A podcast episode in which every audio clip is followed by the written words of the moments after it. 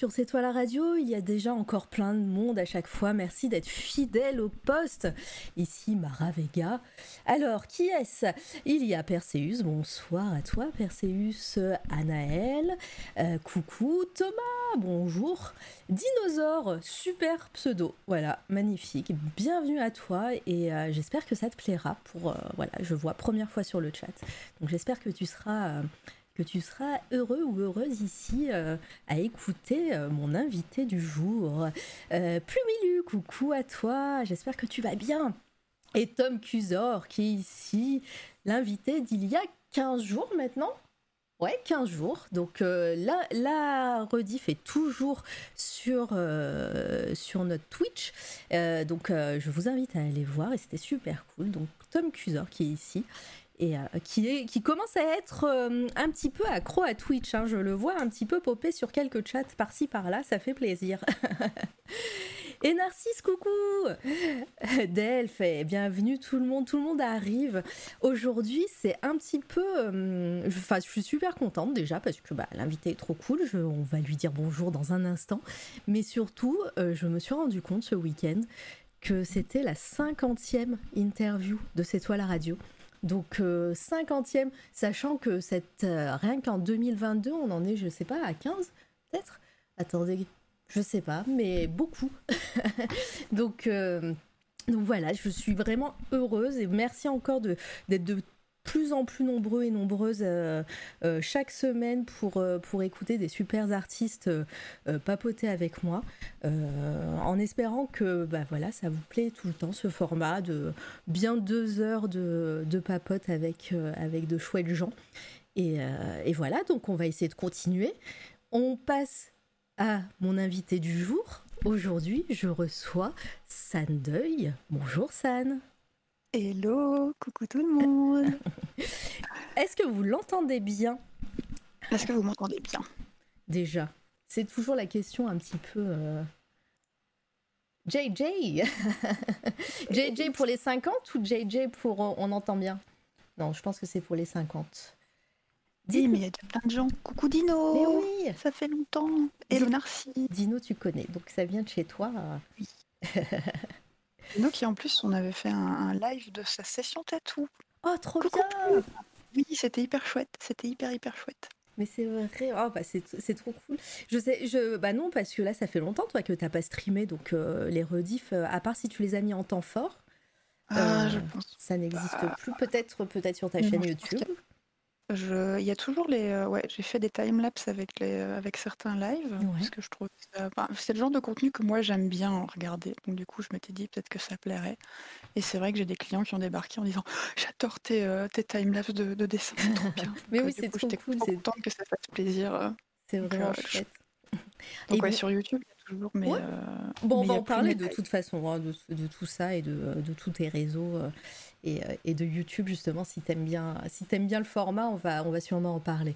Euh, Club Satire bonjour pour la première fois sur le chat bienvenue à toi. Alors j'en profite là pour dire bonjour à tout le monde mais évidemment pendant l'interview et pendant qu'on discute voilà, je vais vais pas couper San. Et euh, donc, désolé par avance si, si des gens vont popper sur le chat et que voilà, je ne vous mets pas devant. je, je, vous vois et je suis super contente de vous voir à, à popper dans, dans, le chat en commentaire. N'hésitez pas surtout pendant l'interview à poser des questions à San. Euh, vous pouvez utiliser euh, vos points de chaîne euh, pour, mettre vos questions en, en, en surlignage ça, existe ce mot, je sais pas. Mais en avant, en tout cas, vous mettez votre, euh, votre question en violet. Et, euh, et, puis, euh, et puis comme ça, je le verrai parce que je suis pas très douée quand il y a un peu de monde sur le chat. Et, et voilà, comme ça, ça me, je le verrai en premier et ça sera parfait. Petit coucou en passant, coucou Jiminy. Bienvenue, merci, ça me fait plaisir de te voir ici. Bon, je crois que j'ai assez parlé. Ça va être à ton tour, San. Et D'accord. Avant de te poser la, question un petit peu rituelle de la première question euh, de, l'interview, déjà, moi, je, voulais connaître l'histoire de ton pseudo. Alors, alors ben, je m'appelle Sandrine. Et, ah, bon, déjà. déjà, Mais c'est vrai que depuis, je sais pas, depuis que j'ai 16 ans ou quoi, j'ai toujours eu des potes qui m'appelaient San. Parce que euh, je, je, leur je leur rappelais un manga parce que j'avais une coupe de cheveux chelou avec une couleur un peu extrême ou des trucs comme ça. Et euh, le deuil, en fait, vient de. J'ai trouvé ce nom-là quand j'ai commencé à tatouer, en fait. Il fallait que. Euh, bah, je m'appelais San à la base, donc les trois premières années, je m'appelais San. Et quand j'ai ouvert mon shop avec mon collègue, je, fais, je passe rapidement parce que je suppose que j'en reparlerai peut-être un petit peu plus, plus, plus, tard de, la chronologie. Euh, il a fallu qu'on trouve un nom pour le shop. Et, euh, et mon collègue m'a dit tout de suite Tu fais ça, moi j'ai pas d'idée, euh, ça, me, ça me prend la tête et tout. Et du coup, j'ai longtemps cherché. Et, et en fait, c'est tombé un peu sur c'était quoi? C'était j'étais à un marché aux puces, euh, la place du jeu de balle, euh, à Bruxelles et je tombe sur un vieil album photo, euh, de genre ça datait de 1800, quelque chose comme ça. C'était encore un album photo, à soufflet Ah un de ces trucs trucs qui est construit à la main avec des petits cadres. Il y avait encore les noms des personnes écrits au crayon dedans. c'était relié avec une grosse couverture en velours avec des fleurs surpiquées dessus. C'était un très bel objet. Et euh, à l'intérieur de la couverture, il y avait un, petit sticker, une petite étiquette, et il était marqué dedans Deuil au merveilleux, 48 rue Neuve, à 1000 Bruxelles, bijoux de fantaisie, et je ne sais plus quoi. Et je trouvais que l'appellation Deuil au merveilleux, je trouvais ça vraiment très beau.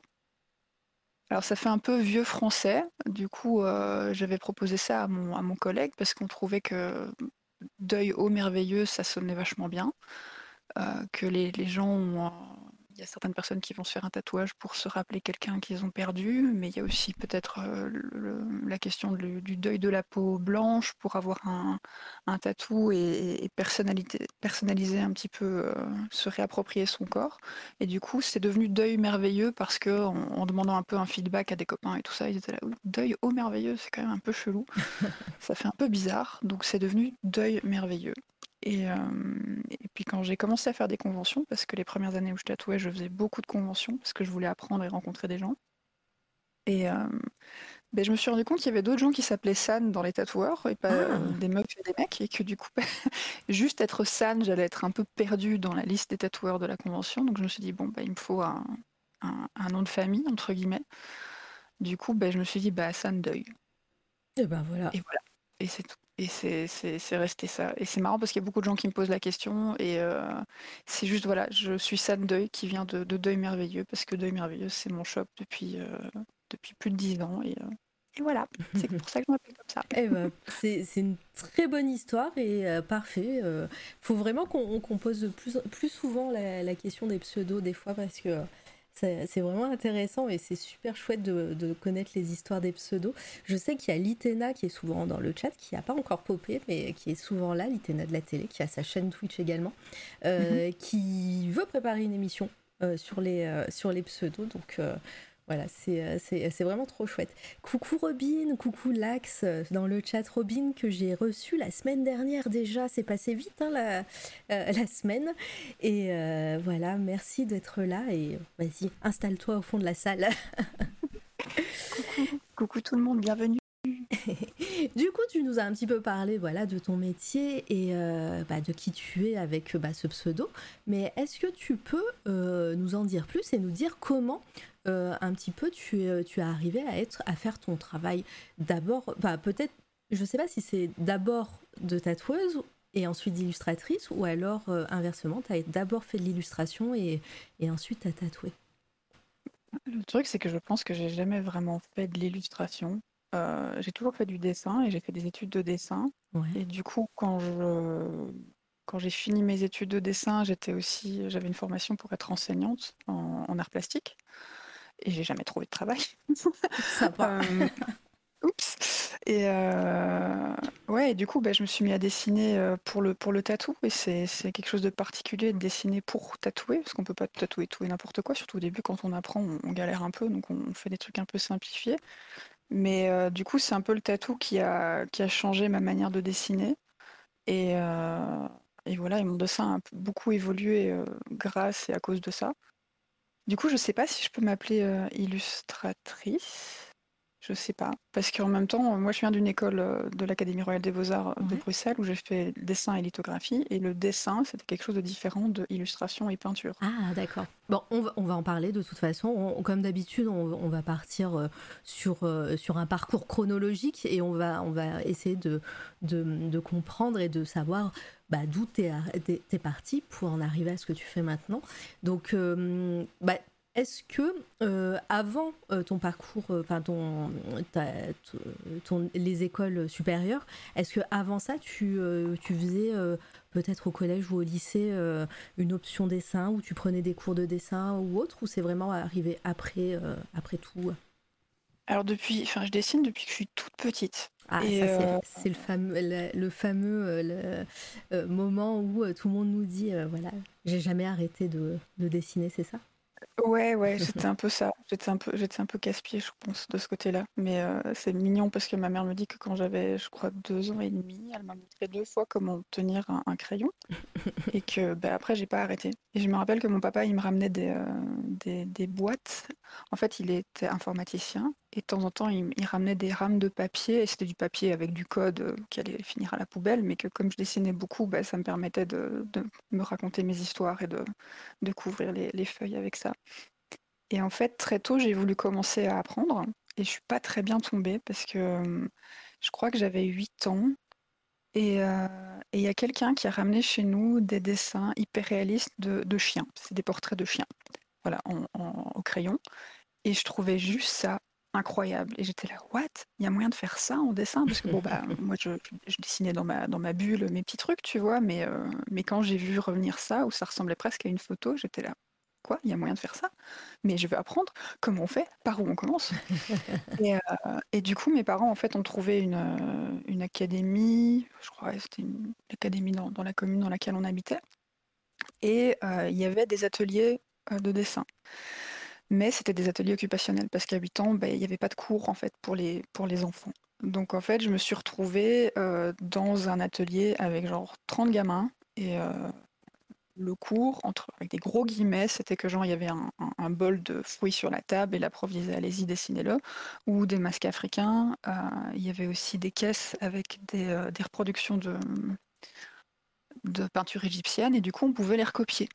Mais du coup, si tu demandais à, la prof de t'expliquer comment on dessine quelque chose ou quoi, je me rappelle qu'elle expliquait super mal, je comprenais jamais rien, et qu'en fait elle se décourageait très vite parce qu'elle se disait que de toute façon on était des enfants et qu'on ne comprendrait rien. Et, c'est vrai que j'étais très déçue et que je m'embêtais un peu parce que ben, j'étais là pour apprendre et au final j'apprenais rien.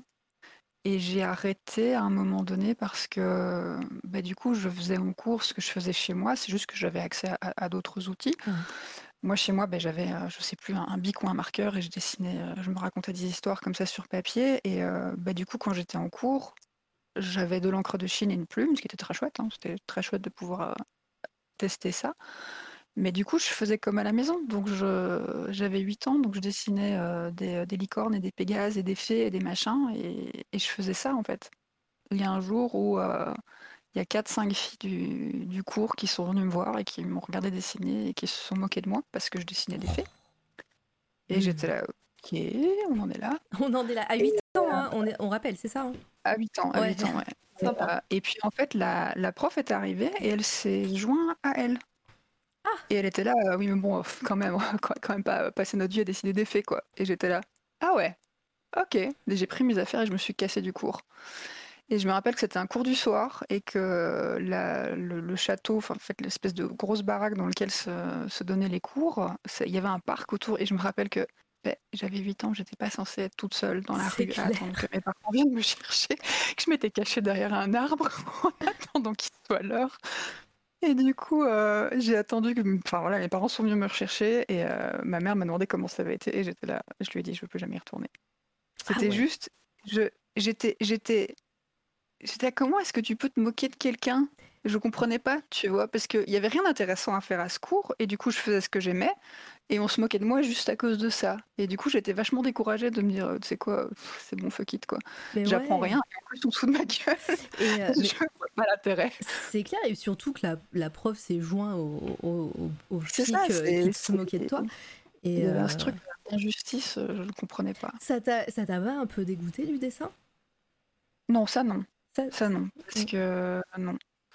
Après, bah, après j'ai grandi, je suis passée en secondaire, donc du coup on a plus de travail à l'école, les devoirs, tout ça, donc on, dessine moins. Et je me rappelle que quand j'ai 15 ans, j'ai une de mes potes de classe, Florence, Florence, qui a décidé de partir. Florence, coucou, ça fait longtemps. Florence, en fait, elle est partie pour faire Saint-Luc. elle est ah partie pour faire une école d'art. Et du coup, on se voyait de temps en temps. Et puis, du coup, elle me, elle me montrait ses cours. Et j'étais là, genre, Oh, mon Dieu, mais c'est ça que je veux faire. Qu'est-ce que je fais dans une école catholique? Je m'emmerde. Les gens me font chier. Je veux aller là-bas. Et du coup, je me rappelle que j'ai beaucoup discuté avec mes parents et euh, j'étais là, genre, mais c'est ça que j'ai envie de faire. J'ai toujours eu envie. Et, euh, et du coup, mes parents m'ont dit, ok, écoute. Le truc, c'est que si maintenant on te passe en école d'art, si à 18 ans, quand tu sors, tu changes d'avis et que tu décides que tu veux être avocat ou médecin, eh bien en fait tu ne seras plus dans la bonne filière que pour faire les études que tu veux. Mmh. Donc ce serait mieux que tu restes dans le général et dans l'école où tu es euh, actuellement, dans ce système-là, pour que tu aies le choix plus tard. Et du coup, évidemment, j'étais déçue, mais par après, je, je suis, euh, j'étais très reconnaissante euh, d'avoir fait ça parce que, en effet, j'aurais pas pu faire l'Académie royale des beaux-arts par après si j'avais changé de, filière et que j'avais été à Saint-Luc. Parce qu'il y, a, il y a le général et puis il y a le technique de transition et on n'a pas accès aux mêmes écoles quand on est diplômé de l'un ou de l'autre. Ah ouais, et même si, alors Saint-Luc, bah, du coup, tu aurais appris les arts.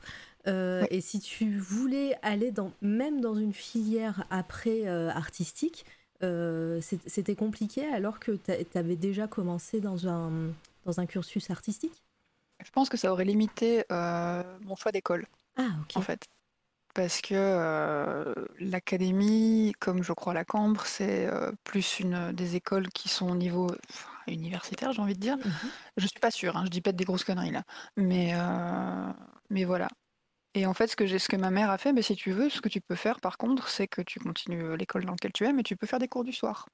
Ah. Et du coup, je suis retournée dans l'école où j'avais été, mais comme j'avais 16 ans, j'avais droit à des vrais cours. Mm. Et, euh, Avec la même prof Non, c'était pas la même ah. prof. c'était pas la même prof. 8 ans plus tard, mais bon, quand même.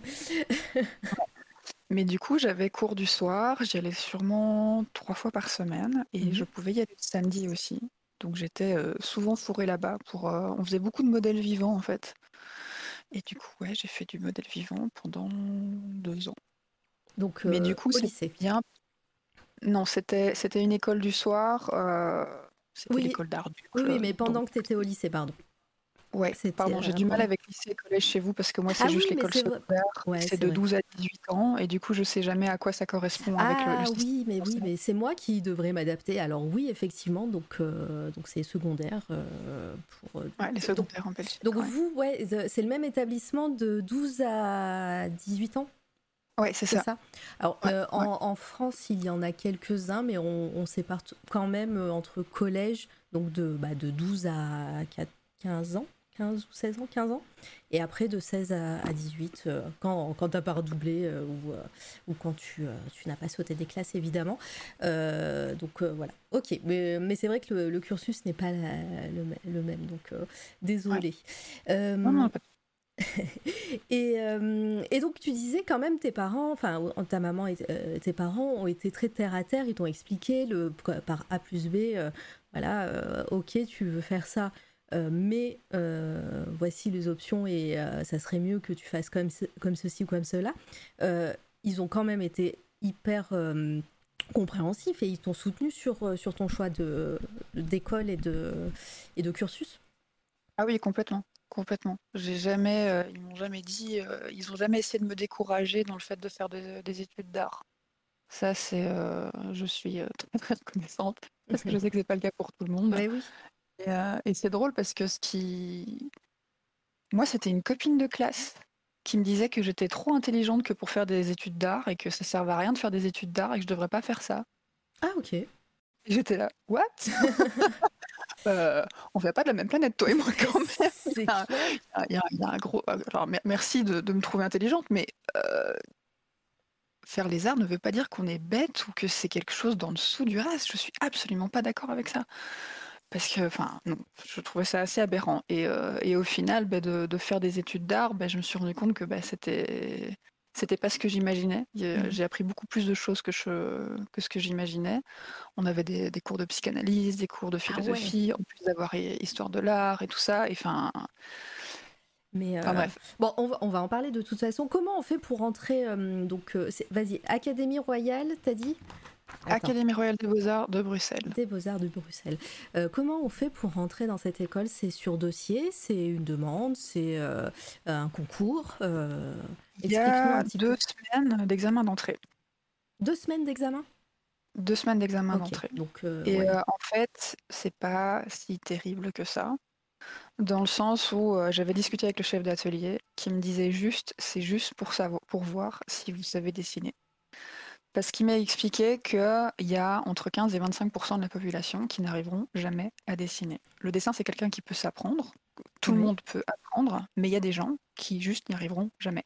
Il y a un truc où voilà, ça marche pas. Et c'est vrai que dans, dans mon examen d'entrée, on était, je crois qu'on était 25. Il y a un gars qui, au bout de deux semaines, en fait, les deux semaines d'examen d'entrée, c'était un peu le, prélude à l'année. À l'Académie Royale des Beaux-Arts, ce qu'on faisait en dessin, c'était que tous les matins, on faisait du modèle vivant pendant trois heures. Et puis l'après-midi, on avait des cours théoriques, et à côté de ça, on avait des exposés, des trucs et tout ça. Mais tous les matins, on faisait du modèle vivant. Donc des grands formats, un mètre par, euh, par un mètre cinquante. Et il y avait des modèles, et, euh, et voilà. Et du coup, on dessinait ça. Et le truc, c'est qu'il y avait un gars qui venait de, qui venait de Russie, il me semble, au ah bout de deux semaines, il, nous faisait toujours des petits carrés. D'accord. Il avait fait de la route et il avait une idée en tête, peut-être, à apprendre à faire des petits carrés. Il avait, envie de, il avait envie de venir en Belgique et du coup, il voulait faire des études en Belgique et le, dessin, c'était un truc qui lui plaisait. Bon, après, je sais que comme il n'a pas, il pas passé l'examen d'entrée, il est allé faire du droit ou un truc comme ça. Et du coup, on s'est dit, bah, c'est peut-être bien qu'il n'ait pas fait de dessin. il a complètement changé de filière. Mais, euh, mais du coup, les deux premières semaines, on avait un peu, on nous, expliquait les bases du, euh, du dessin de, de modèle vivant et du coup, comment prendre les mesures? Si on a une aiguille à tricoter, tu tends le bras, tu regardes, tu, tu compares différents éléments du corps pour avoir tes proportions. Et lui, au bout de deux semaines, il nous faisait toujours des petits carrés. Et on avait, je crois que tout l'atelier est passé pour essayer de lui, expliquer et lui donner un coup de main, et juste, ça ne collait pas. Le mec ne savait pas dessiner. Il avait, il avait peut-être pas envie. C'était peut-être juste une excuse d'être, euh, de venir là. C'était payant cet examen d'entrée? Parce que je sais que nous en France, on a certains concours euh, pour pour d'autres filières, hein, pas du tout artistiques, qui sont euh, qui sont payants, comme bah, infirmière, etc. Pas du tout. Pas du tout. Je me rappelle pas du tout. Je sais pas. Je me rappelle ah. pas. J'ai pas l'impression. Donc euh, non, mais, peut-être euh, peut-être c'était un s'il était là pour euh, pour ses études et, il venait de Russie, c'était peut-être un, voyage Erasmus et il était obligé. Enfin voilà, il y a peut-être. Alors je sais qu'il avait besoin d'être pris quelque part pour pouvoir rester en Belgique. Mmh. Ouais, donc, peut-être qu'il s'était dit que le dessin c'était la solution de facilité, mais qu'au final c'était pas si facile que ça parce qu'il n'y arrivait pas et que, et que voilà c'était mort. Mais mais ouais. Et c'était la première fois que je rencontrais quelqu'un qui essayait, qui en effet n'arrivait pas à dessiner, parce que nous, ce qu'on avait, ce qu'on nous avait dit et ce qu'on a tous remarqué, c'était que quand tu dessines tous les jours, tu fais rapidement des progrès. En tout cas au début. Tu regardes ton modèle vivant du premier jour, tu regardes ton modèle vivant deux semaines après, euh, tu as l'impression que c'est pas la même personne parce que tu, tu, fais des progrès très vite, tu comprends des choses, tu apprends très vite et euh, tu peux beaucoup mieux composer euh, ce que tu vois. Et ben voilà, lui, c'était pas le cas. Donc, Donc voilà, c'était deux semaines d'examen d'entrée. Si ça se trouve, vous avez raté le nouveau Mondrian et vous savez même pas. Mais oui, mais voilà, c'était un génie, on n'a rien compris quoi. Parce que c'est vrai que l'atelier dans lequel on était, c'était. Euh, moi, j'étais un peu perdue parce que euh, je pensais qu'on allait apprendre des techniques et en fait, on nous a jamais appris de technique. Ah, on nous a jamais appris. Alors, le dessin, ça euh, englobait tout tous les matériaux sauf la peinture à l'huile. La peinture à l'huile, c'était pour l'atelier peinture, c'était un truc tout à fait à part. Mais du coup, on pouvait tout utiliser. Du dessin, euh, du, fusain, des crayons, de l'encre, de l'acrylique, de mmh l'aquarelle, des pastels, gras sec, tout. On pouvait tout faire sauf de la peinture à l'huile. Et mais, mais, personne ne nous a jamais expliqué comment faire de l'aquarelle, par exemple. Ah, de manière purement traditionnelle ou de l'acrylique. C'était intentionnel, il voulait que vous appreniez par vous-même ou euh, et que vous vous laissiez cours, euh, vous laissiez cours à, à votre euh, fibre artistique ou alors c'était juste que c'était vraiment un manque de cette école, euh, la partie technique? Non, je, pense qu'il y avait une partie partie pris de nous laisser nous démerder pour que justement on l'approche avec notre, notre personnalité, j'ai envie de dire, mmh. et qu'on se les approprie comme, comme nous on le ferait. Après, je sais aussi que l'Académie royale des beaux-arts, comme Saint-Luc et tout ça, ils ont une section secondaire et que c'est le genre de choses que les gens apprennent en secondaire. Ah, Sauf que moi, j'ai pas fait de, j'avais pas fait d'école artistique en secondaire et du coup, tout ce truc-là. Euh, et, il n'y a pas, quand, pour des personnes comme toi, euh, de, de passerelle avec, euh, avec des cours en plus pour, pour la technique? Non, avec non. Bon, bah non, mais après. Euh, ça n'intéressait pas, euh, ça n'intéressait pas les profs de nous apprendre comment bien faire de l'aquarelle. C'était pas ça le, truc. On avait vraiment un atelier qui était conceptuel. Donc en fait, ce qui se passait, c'est que les études c'était 4 ans. À l'époque, c'était pas encore des masters et tout ça, c'était deux candidatures et deux licences. C'était juste, en fait, j'ai fini mes études juste avant que le, traité de Bologne ne passe. Oui, parce que j'ai 38 ans, donc je suis sortie des Beaux-Arts en 2007, donc ça, ça, date un petit peu. Euh, et en fait, euh, il y avait quatre années, il y avait un thème par année, il y avait le corps, l'objet, le support et le paysage. Et tous les mois, on avait un exposé. Donc, avait notre professeur qui nous parlait pendant trois heures. Et en fait, il nous expliquait des concepts. Mais c'était pêché dans la philosophie et dans la psychanalyse. Et il nous sortait des feuilles de texte. Et à partir de ce, ce dont il nous parlait, on devait faire des compositions et des dessins euh, tout le reste du mois. Donc on avait le dessin de modèle vivant le matin et l'après-midi on avait nos cours théoriques à côté et on devait aussi produire pour euh, les compos, pour l'atelier. Et c'était ça pendant, c'était ça pendant 4 ans. 4 ans, voilà, c'est ce que j'allais te demander. Euh, je regarde vite fait le, chat, hein, euh, et coucou Litena qui vient d'arriver. Euh, the You You Yo, j'ai trop du mal à chaque fois pour dire ton pseudo, je suis désolée, je l'écorche. les transitions, il ou elle revient sur, sur le moment où tu parlais des, des, des passages d'un établissement à l'autre. les transitions permettent un passage sans souci dans les Univ Co c'est plus les qualifications qui peuvent freiner et qui te forcent à faire une, euh, une septième. Toi aussi, du coup, une septième, ça te parle, toi? Euh, oui, je sais que euh, mon frère était passé en qualification parce qu'il avait beaucoup de mal à l'école à un moment donné et que c'est vrai que s'il voulait revenir dans le transition, il y avait en effet une année en plus à faire.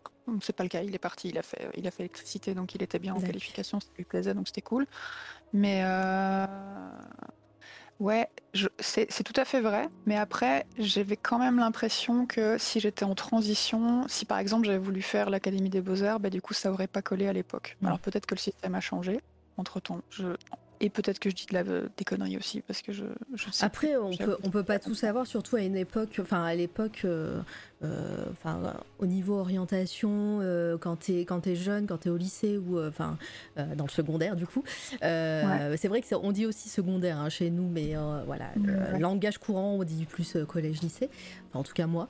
Mais c'est vrai que enfin tu peux pas tout savoir, tu as tellement d'informations qui arrivent, donc des fois certaines passerelles ou certains moments, tu peux tu peux pas tout connaître. Donc euh, soit, soit ouais, ça a changé, soit ça existait, mais, euh, mais bon voilà, il fallait euh, chercher l'info et, c'était pas, c'était pas simple. Je vois que Saria dit quel pied, 3 heures de modèle vivant tous les jours. et il y a Thomas qui fait moi j'avoue que je saturerais de fou. Il y a deux écoles. Hein. mais il y, a, y, a des jours où ça se passe très bien, il y a des jours où ta feuille tu peux plus la voir et tu veux. Enfin, non. c'est c'est compliqué. Surtout, surtout que tu disais que vous commenciez votre journée avec ça à 3 heures. C'était tous les matins. C'était tous les matins. Et, euh, et en général, c'était une pause pendant une semaine. Ah oui, d'accord. Donc c'était sur le même dessin pendant une semaine. Et c'est vrai que c'est vrai que moi j'adorais ça parce que, enfin, pour moi de, de, manière générale, le dessin, c'est dessiner, c'est résoudre mm. des problèmes. Et j'ai vraiment pris ce pli-là de faire du modèle vivant. en faisant du, modèle vivant. Et je sais que le truc, c'est que moi, je dessinais vite. Et qu'un jour, mon prof est venu me voir, il a regardé mes dessins, il a fait Bah, c'est bien, tu dessines vite, c'est cool, tant mieux pour toi. Mais le truc, c'est que comme tu as des facilités, il faut que tu prennes deux fois plus de temps que les autres pour le faire. Bah oui. Et du coup, euh, je, je venais avant tout le monde, genre au moins une demi-heure avant chaque cours, enfin chaque début d'atelier, et je me posais devant mon dessin et je regardais, et je me disais, ok, qu'est-ce qui va pas? Pour avoir déjà une liste de euh, qu'est-ce que je dois euh, travailler, qu'est-ce que je dois plus regarder, être plus attentive pour, pour, améliorer, pour améliorer mon dessin. Et ça me manque un peu le modèle vivant. C'est, casse-tête, hein, franchement. Il y a des jours, c'est vraiment relou. T'as juste, juste pas envie. Mais c'est très formateur, vraiment. Maintenant, je vois que j'ai beaucoup, j'ai beaucoup, beaucoup perdu et euh, quand je dois dessiner des, des gens, mais je fais, ah, je faisais ça lui il y a 10 ans. Hein. En tout cas, ouais, si, si, tu devais conseiller à quelqu'un qui apprend à dessiner et pas des carrés, euh, tu, tu, dirais le modèle vivant, c'est euh, c'est formateur et, c'est, euh, et ça permet, comme tu disais tout à l'heure, hein, euh, si, vous, si on fait ça tous les jours, euh, ça permet de progresser assez rapidement, dans un premier temps en tout cas. Ouais, complètement. Le dessin d'observation en général, en fait. Mmh. Parce que si on s'y intéresse vraiment, à essayer de regarder ce qu'il y a autour de nous, comment les objets se, sont les uns par rapport aux autres, je veux dire, on, apprend pour tout ce qui est la perspective, la composition, comment la lumière vient se poser sur les objets et tout. Je pense que c'est hyper formateur. Mais après, voilà, moi, j'ai pas fait une école euh, très technique et traditionnelle, donc euh, je continue d'apprendre et j'apprendrai toujours. D'ailleurs, euh, merci à Robin pour les, références qu'elle a données dans, le, dans son interview la dernière fois, parce que j'ai plongé dans la chaîne Level Up et j'apprends beaucoup de choses contente. ah bah ouais. Comme Très contente de ça. Ouais, c'est bon, euh, mission, mission accomplie. Je sais qu'il y a beaucoup d'artistes euh, dans le chat et, euh, et que les, les expériences de chacun et chacune, avec plaisir, chacun et chacune peut être bénéfique pour les uns et les autres et les unes et les autres. donc voilà, je suis, je suis contente si ça, si ça fonctionne parce que voilà, c'est un peu le but aussi de, tout, de tous ces moments de papote. Sunday Sama Anto le malin, bonjour à toi. Oh Anto, comment tu vas Et j'ai pas dit bonjour à Satire tout à l'heure. Des bisous, j'espère va bien. Anto. non, non, mais on, vous voit même si on voit pas forcément tout de suite. Enfin, si on n'accueille pas tout de suite, euh, sachez qu'on vous voit et n'hésitez pas à poser des questions. Hein. Pour l'instant, on est, on est sur son parcours. Mais, euh, mais voilà, si, si, vous avez des questions plus techniques, euh, des questions autres euh, que celles que je pose. Euh, voilà, faut pas, faut pas hésiter. Je, je, les poserai, je les relayerai avec grand plaisir. Euh, alors, le, je, juste, je tenais à, dire que le diaporama a, décidé d'en faire qu'à sa tête. Hein. Toutes mes photos sur, le, sur mon ordinateur sont à l'endroit et là, elles sont toutes de côté. Enfin, la plus, beaucoup sont de côté. Donc, je suis désolée, je ne sais pas quoi faire. Donc, voilà, il va falloir tourner la tête sur certaines photos. voilà, c'est pas, moi, hein. c'est, pas moi qui ai mal préparé. Euh, j'ai regardé mon dossier, elles sont toutes euh, dans le bon sens. Voilà, donc c'est trop bizarre. C'est la première fois que ça m'arrive. À quand l'artbook? Tiens, c'est une bonne question ça. Oh là là, un artbook. Mon dieu. je, ne sais pas. Je ne sais pas. C'est. Euh, ça m'impressionnerait vachement de faire un artbook. Enfin, je sais pas, j'ai l'impression que quand tu fais un artbook, c'est que tu te dis que tu es arrivé quelque part dans, ta carrière d'artiste, je sais pas. Mhm. Et euh... ouais, je sais pas. Et t'as pas encore l'impression euh, que tu es arrivé quelque part? Oui, mais en même temps, je fais tellement de choses différentes et euh, je m'amuse. Et je vais un peu dans toutes les directions, donc du coup, parfois, je, je, je, sais pas, peut-être qu'il n'y a pas beaucoup de. Ceci dit, après, il existe des artbooks, euh, il existe des artbooks et des, des sketchbooks par année. Hein. Tu dis, ben voilà, de telle année à telle année, j'ai fait ça. Et euh, voilà, pas forcément de thème. Euh... sinon, sinon, Anto, tu vas sur sa boutique, t'achètes tous les prints et une relieuse et tu les relis. voilà. Mais c'est vrai que dernièrement, j'ai fait les frais d'acheter un, très bon scanner. Et, euh, et oh là là, ça change la vie. Ah bah oui. du coup, je me dis que ouais, pour faire des prints, euh, moi-même déjà d'avoir un, bon scanner, c'est déjà un, pas vers un, mieux. Et que peut-être un artbook du coup, d'avoir moyen de scanner moi-même euh, convenablement euh, mes dessins. C'est déjà plus facile si après on veut, on veut essayer de faire imprimer un recueil de, de tout ça. Ouais, clairement. Je ne t'oublie pas, Anto, je ne t'oublie pas. Ça voilà, tu, un jour. Anto, tu, tu te redemandes régulièrement et puis à un moment donné, elle va te dire bah, Ok, le mois prochain, c'est bon. Il faut avoir les sous pour en faire un aussi, c'est un sacré investissement. Ouais, après faire un, système de précommande ou, euh, un petit. Oui, euh, peut-être, ça. Parce que le, truc, c'est que moi, la question que je me suis toujours posée, c'est que j'avais voulu faire un livre avec euh, une série de dessins que j'avais fait et que j'avais en partie tatoué qui s'appelle Les échos silencieux. Et j'avais une de mes clientes qui était au Beaux-Arts et qui faisait de la reliure et, avec, qui, qui voulait monter une petite maison d'édition avec son copain. Et elle m'a et en fait, on s'était dit qu'on allait faire ce livre ensemble. Et euh, je voulais pas spécialement faire un artbook euh, avec 500 euh, exemplaires parce que je savais que j'allais jamais les vendre. Mhm. le, problème, c'est quand tu fais un livre et que tu décides d'en imprimer, même si tu, tu l'auto-publies, tu peux pas juste en imprimer 10. Ça te coûte les yeux de la tête pour 10 bouquins, c'est pas possible. Tu en fais beaucoup. Donc si tu trouves un, site et tout ça et tu en imprimes, bah, tu en imprimes, je sais pas moi, 200, 300, 500. Et puis tu vas peut-être en vendre si tu es chanceux, 60, et puis tu restes avec euh, le, reste. Qu'est-ce que je fais avec ces livres? Tu vois, je me fais un igloo dans mon atelier, enfin, je sais pas, tu vois. Du coup. Une cabane. Euh, ouais, une cabane. Je me fais une petite grotte. ça, m'irait bien, ça, j'aimerais bien. Mais euh, ouais, et du coup, on aurait dû faire ça ensemble, et surtout que ce qu'ils aimaient aussi, c'était la reliure, et que du coup, on aurait fait ce livre à la main. Et oh, j'aimais beaucoup. J'aimais beaucoup cette idée de pouvoir mettre la main à la pâte et de construire un objet avec tes mains.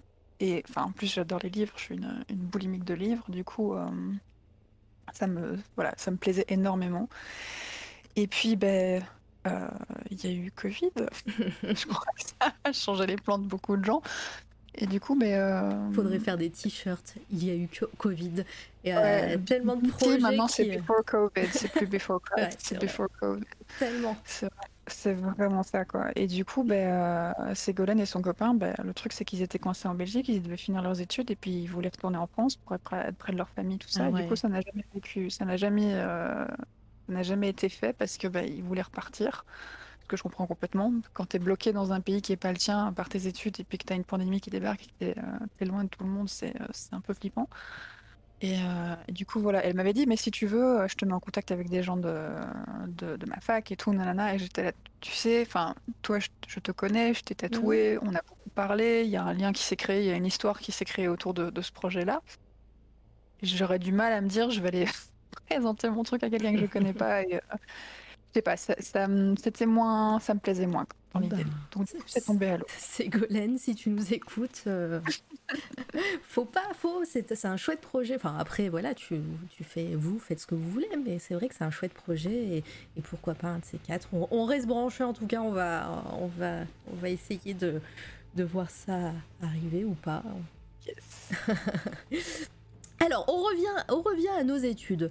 Euh, tu disais que ça, ça dure, euh, que c'était un, un, diplôme en 4 ans. Tu sors de l'école diplômée. Ouais, tu finis Ouais. Euh, et, euh, et euh, alors, mis à part voilà, tous les cours, toutes, toutes les techniques, enfin, techniques entre guillemets, tous les différents matériaux que tu as utilisés, qu'est-ce que tu retiens de ces quatre ans Est-ce qu'il y a des choses que tu as utilisées que tu ne fais plus maintenant et que tu aimerais bien refaire? Est-ce qu'il y a des choses que tu as, que as découvert et que tu t'es dit ça plus jamais?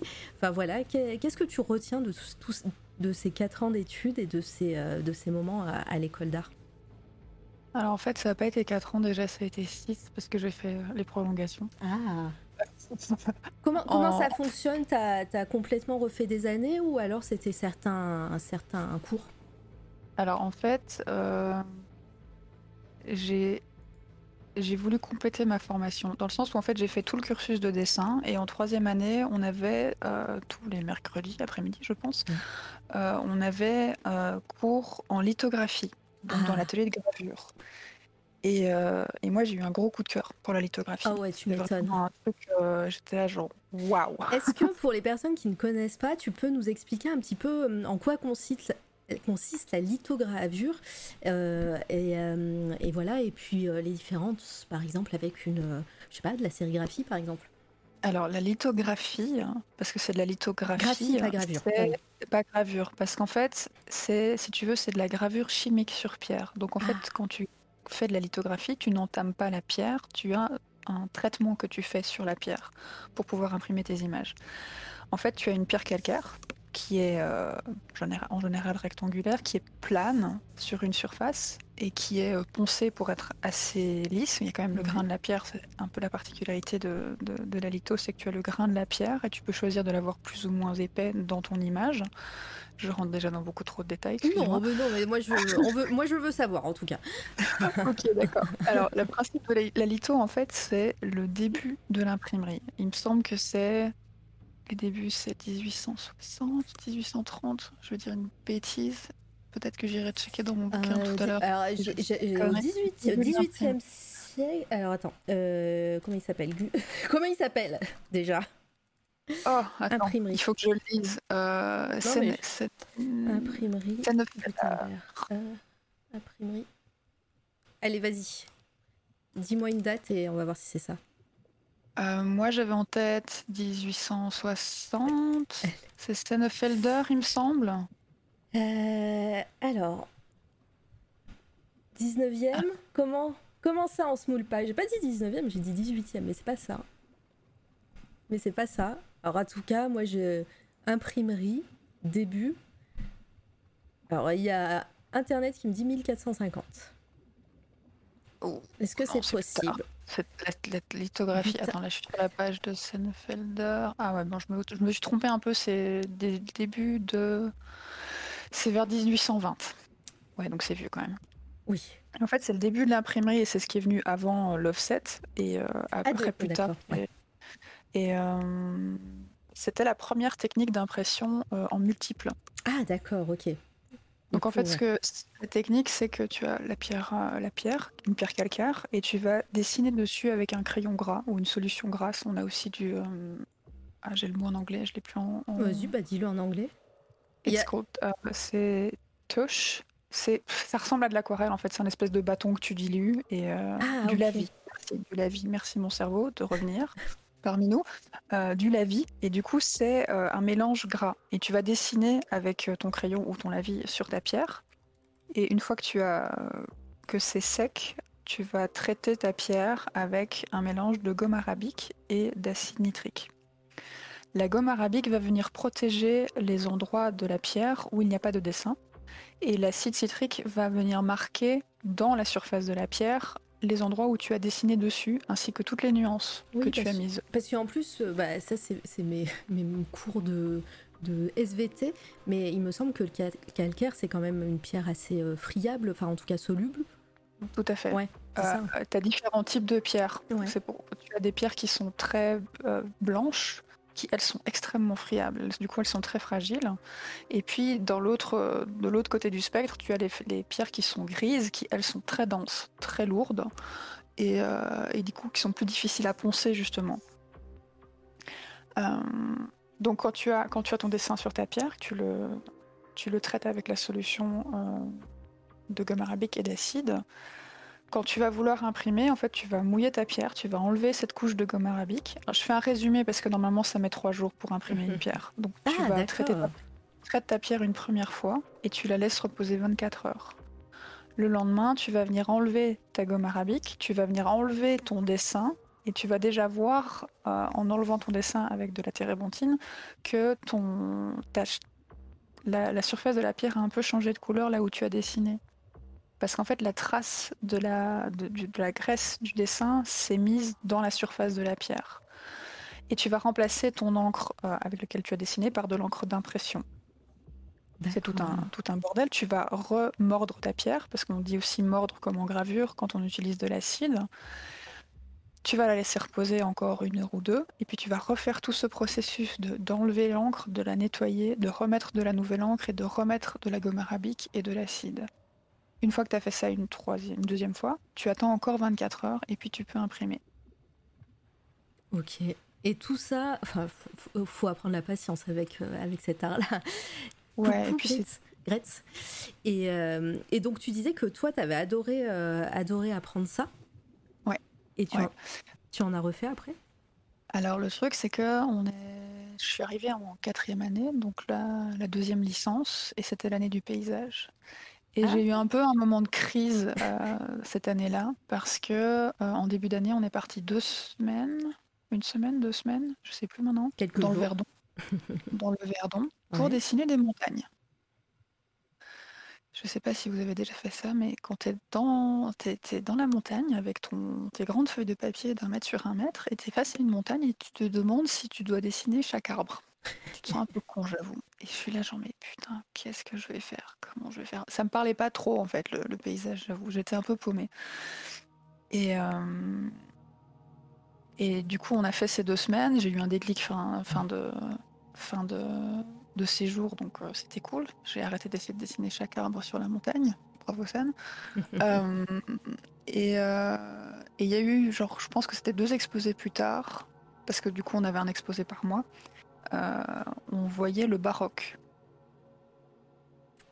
Oui. je sais plus, je sais plus trop les détails, mais je sais qu'il de travailler sur le baroque en travaillant sur le paysage, c'est devenu des dessins qui étaient très abstraits. Je faisais des, je faisais des dessins qui faisaient 3 mètres par 2 je me rappelle dans ma chambre, j'avais pris des panneaux de MDF, j'avais poussé tous mes meubles dans ma chambre.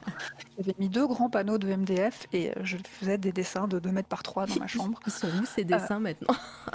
ah, euh, Peut-être que celui-là, je l'ai jeté parce qu'après ça, je ne savais plus dessiner. D'accord. j'ai eu un moment juste où j'ai tout donné je ne savais plus comment faire. Et je me rappelle que le, mois suivant, la composition suivante, ben, je suis arrivée à, la table de mon chef d'atelier, je lui ai montré mes trucs. Et il m'a regardé et il était là, ça va pas. Hein. Et j'étais là, non. bon, au moins, il, a, il a senti que ça allait pas.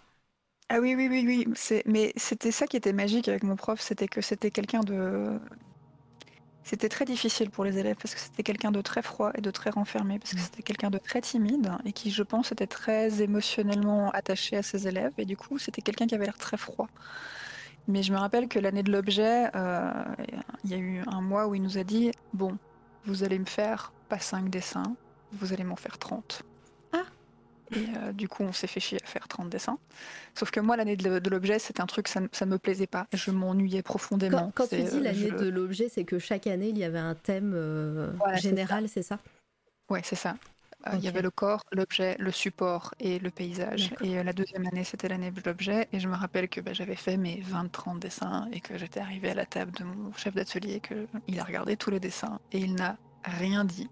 Quand il a dit rien, c'était pas bon, c'était pas bon signe en général il a levé les yeux, il m'a regardé, il a fait Tu t'es bien fait chier, hein J'étais là Euh, oui. Il fait Bah, ça se voit. Genre, dommage.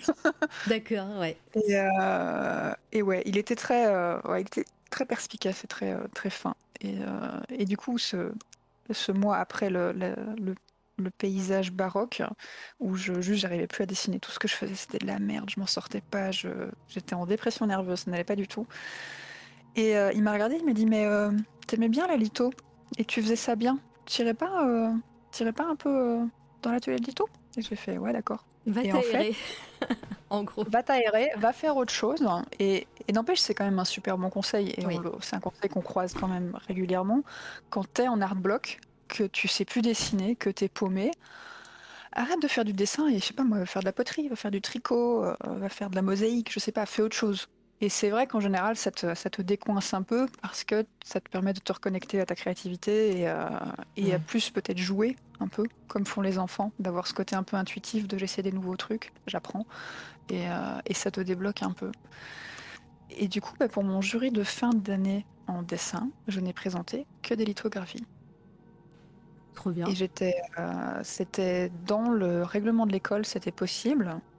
Ça faisait 25 ans que ça existait, que c'était dans le règlement de l'école, mais j'étais la première élève pour qui on le faisait. Et je me rappelle que mon prof était ultra stressé, parce que du coup, jury de fin d'année, bah, t'as des, euh, as des galeristes, t'as des historiens de l'art, des machins, des trucs, et que bah, ils allaient débarquer un jury de dessin avec que de la litho au mur. Du coup, il avait imprimé des, euh, des passages du, du, règlement de l'école pour le donner au moment du jury. Ils sont pas paumés. C'est mignon, cela dit, hein, il aurait pu te laisser euh, dans ta galère. Et, le jury euh, aurait, euh, aurait presque dit que c'était hors sujet au final, peut-être. Ouais, voilà. Mais, euh, mais non, il m'a pas, il m'a pas laissé dans mon jus. Trop il m'a soutenu, donc c'était vraiment chouette. Et en fait, bah du coup, j'ai fait qu'une année, une année de, de litho, donc j'étais loin de tout savoir sur, sur la lithographie en général. Et dans ma tête, je me suis dit, bah, c'est pas grave, je vais, euh, je vais bosser quelques années et puis peut-être que je peux revenir plus tard pour faire, euh, pour faire des études et terminer, euh, terminer la lithographie. Et en fait, été poser la question au secrétariat de l'école. Et la secrétaire, elle m'a dit, mais ma petite chérie, il y a le traité de Bologne qui passe. Oh. Donc si tu arrêtes, maintenant, tu devras recommencer tout le cursus depuis le début, donc des 4 ans. Et j'étais là, euh, non. Non, non, non, non. Et en fait, le truc, c'est qu'il y avait beaucoup de, de cours théoriques qui étaient juste les mêmes en dessin et en lithographie. Et euh, du coup, j'ai refait deux licences en lithographie. Et j'ai eu, du coup, j'avais tous mes cours de théorique qui étaient dispensés. je crois que, je crois que j'ai juste eu à repasser euh, un truc en, histoire de l'art. Ok.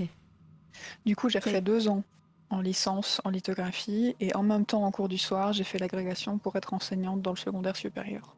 Directement. Alors, je ne sais pas si en Belgique c'est la même chose euh, qu'en France, mais l'agrégation, c'est après avoir passé euh, un concours euh, de type CAPES ou quelque chose comme ça. L'agrégation, c'est après, c'est au-dessus. Est-ce que c'est la même chose en Belgique ou c'est juste, ça s'appelle agrégation, mais c'est pour devenir prof? L'agrégation, c'est, je ne sais pas ce que c'est chez vous, mais l'agrégation en Belgique, c'est quand tu veux devenir prof. Ah d'accord. Bah, euh, ici l'agrégation c'est tu es déjà prof et tu veux euh, bah, tu veux avoir euh, un, grade au-dessus on va dire, une spécialité. je sais pas trop comment on dit. En France, tu peux avoir l'agrégation sans avoir le CAPES. Ok, bah je savais pas. Très bien. Mais en tout cas, tu es déjà prof quand tu passes l'agrégation, il me semble. Ou pas, hein, peut-être. Thomas, vas-y. Fais, écris, ce que tu sais, parce que pour moi, c'était, il fallait avoir fallait déjà être prof pour être agrégé. Non, euh, pas du tout. L'agrégation, c'est la formation que tu fais quand tu veux être professeur. Ok, d'accord. Très bien. Et, euh, et donc, bah, tu passais ça en même temps, c'était pas trop intense? Ça a été compliqué peut-être ces, ces moments-là? C'était intense, et du coup, je l'ai fait j'aurais pu le faire en un an, mais je l'ai fait en, deux. Parce que j'ai fait, j'ai fait aussi une dépression à ce moment-là, une grosse thérapie, et que j'avais besoin de, de temps et que du coup c'était ouais c'était beaucoup. Mais du coup je l'ai fait ouais je l'ai fait je l'ai fait en deux ans et euh, cours du soir et stage et tout le tralala et mémoire parce que du coup c'était beaucoup aussi parce que j'avais mon mémoire de fin d'études en lithographie et en même temps mon mémoire de fin d'études d'agrégation. Donc j'avais deux mémoires à rédiger. C'était un petit peu beaucoup mais ça va je, je m'en suis sortie. C'est euh, voilà Ok. Donc, euh, ouais, je suis sortie des beaux-arts et puis le problème, c'est que, bah, en fait, j'aurais c'est un peu con, mais si j'avais pas fait toutes ces études, j'aurais trouvé du travail. Je me suis rendu compte en cherchant du travail que, bah, j'avais trop de diplômes et que s'ils m'engageaient, les écoles devraient me payer trop cher et que du coup, ils m'engageraient pas.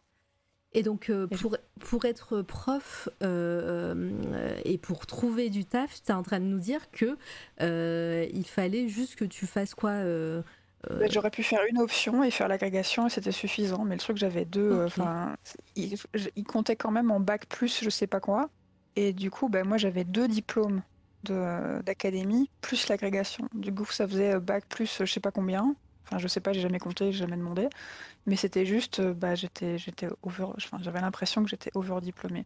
Et puis bon, bah, je pense que ça doit être un peu comme en France, il faut que tu aies un peu les bons contacts, tout ça, et ce que j'avais souvent comme retour quand je, cherchais du travail, c'était que j'avais pas d'expérience.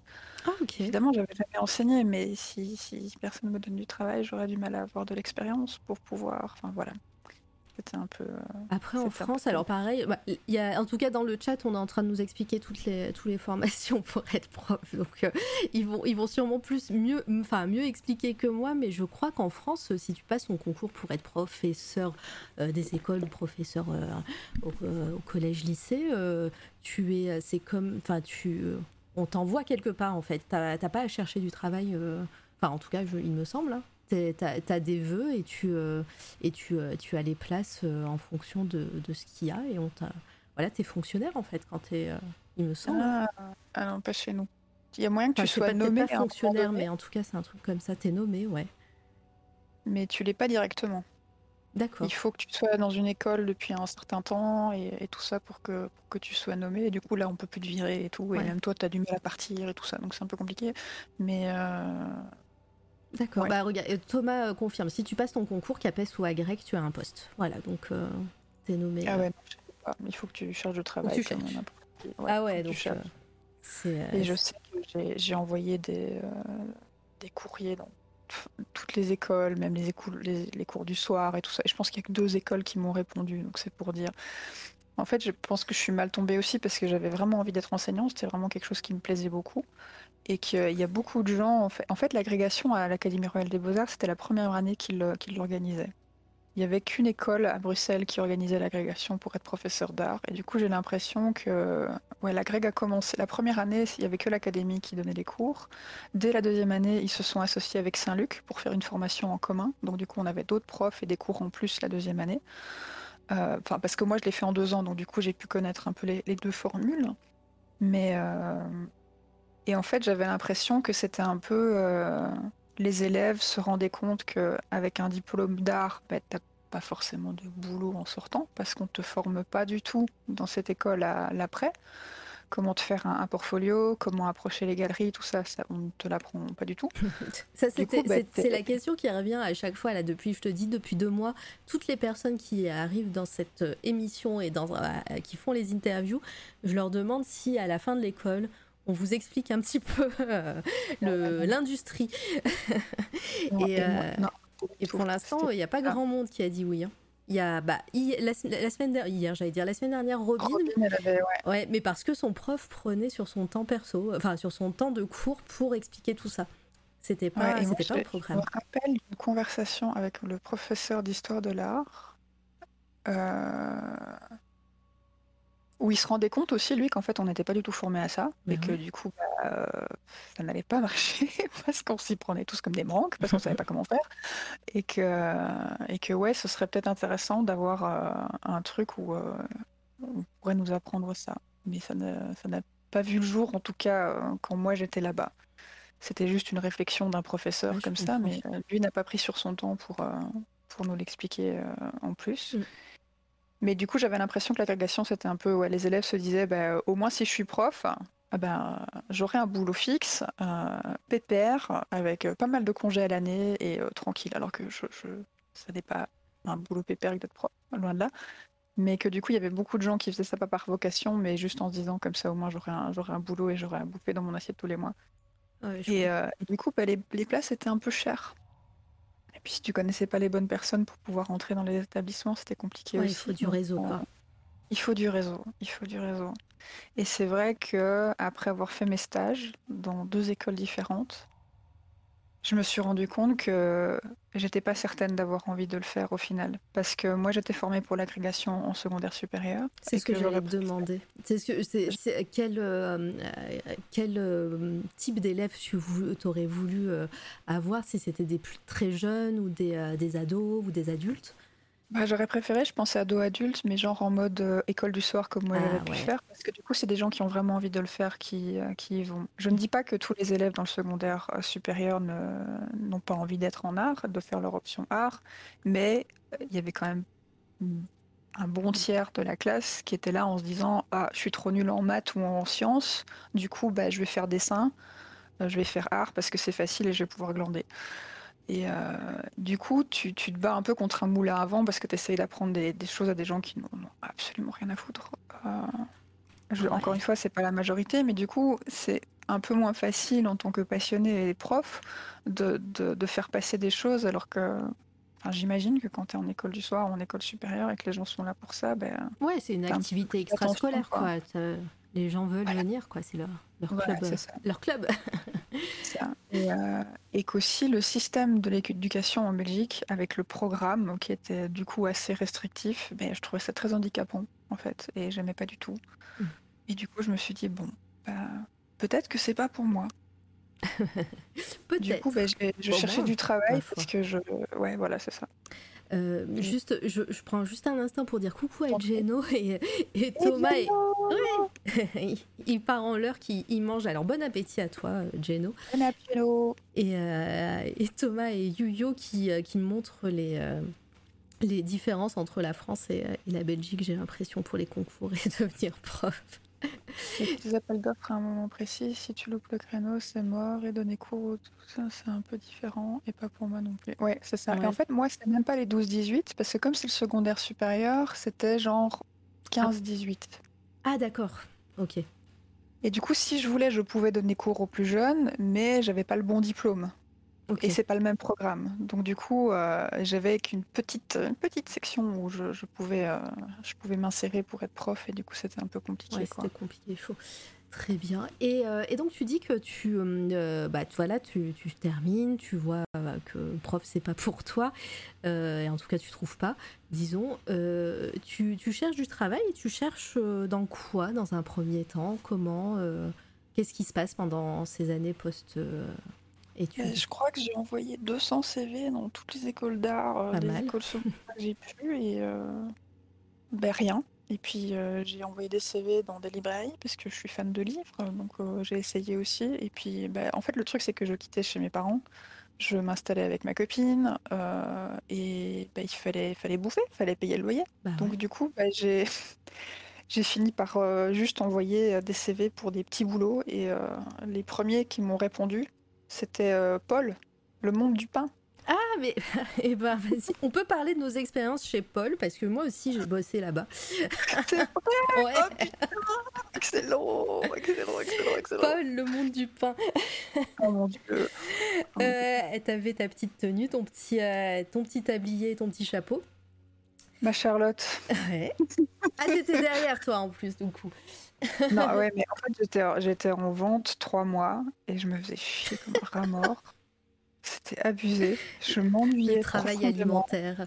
Oh, c'était horrible. Euh, et, en fait, ils m'ont proposé de devenir euh, euh, team leader, chef d'équipe. Et du coup, j'ai dit oui. Parce qu'au moins, bah, mes journées passeraient plus, plus vite et je gagnerais un peu plus de sous parce que je gagnais vraiment pas grand chose. J'étais en mi-temps.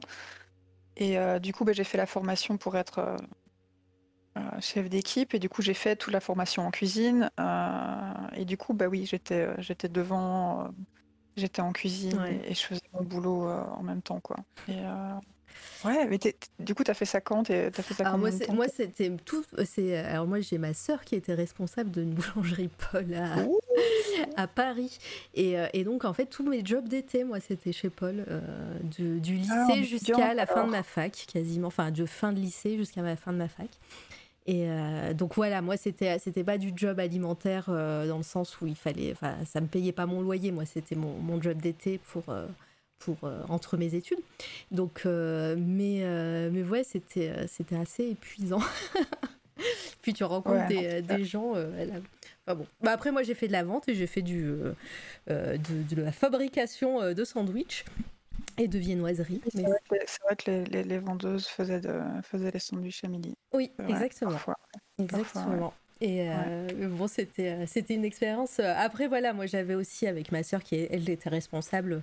Voilà, j'étais j'étais privilégiée hein, dans, dans, la boutique et puis voilà. et puis j'étais j'étais petite. Enfin, j'étais j'étais jeune. C'était c'était pas mon, taf de tous les jours, donc euh, c'était pas la même pression que j'avais que certaines et certains de mes collègues. Donc, euh, ouais, ouais, ouais, je comprends. Mais voilà. Mais le, mais le sandwich au thon, le diépois m'a bien traumatisé. Le diépois. le diépois, mon dieu, ce nom.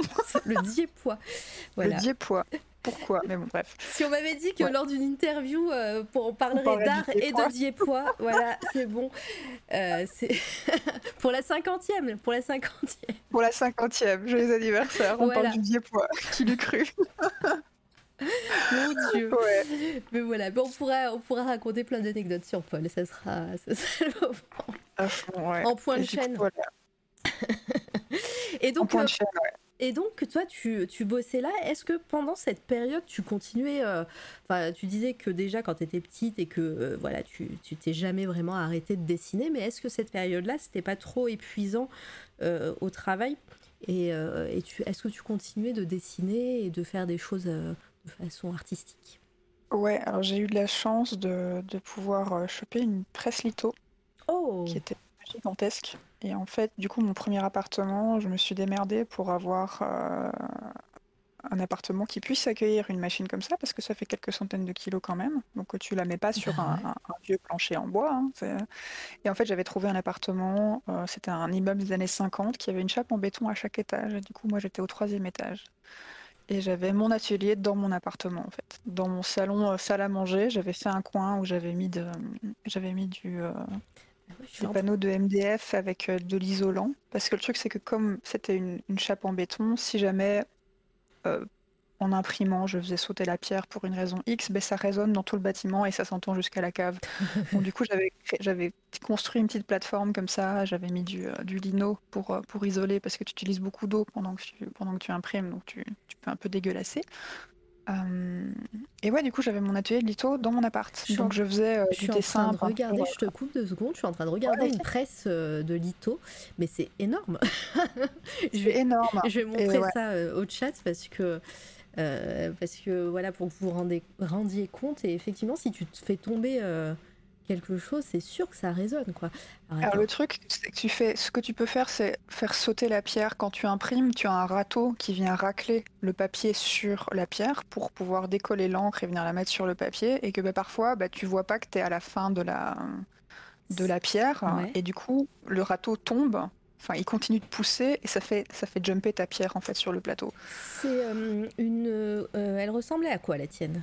C'était une en bois comme ça là? Cinquième photo. Alors 1, 2, 3, 4, 5. C'est quand même la plus petite de. Ah non, non, non, pas du tout. Ah. Euh, Parce que j'allais dire, c'est première, première rangée, cinquième photo, c'était plus une dans ce genre-là. Ouais, mais elle était plus grande quand même. 5. Elle était plus grande. La mienne, elle faisait 2 mètres de long par 1 ah mètre 40 de large. Elle faisait 300-400 kilos, je crois. Ah ouais, tu m'étonnes. Elle était, elle était pareille, c'était une, structure. là, la structure, elle est en fer. Hein. Ou toi, c'était en bois? c'était, c'était une, En fait, c'était une presse qui datait des années 80. C'était une presse qui était assez récente.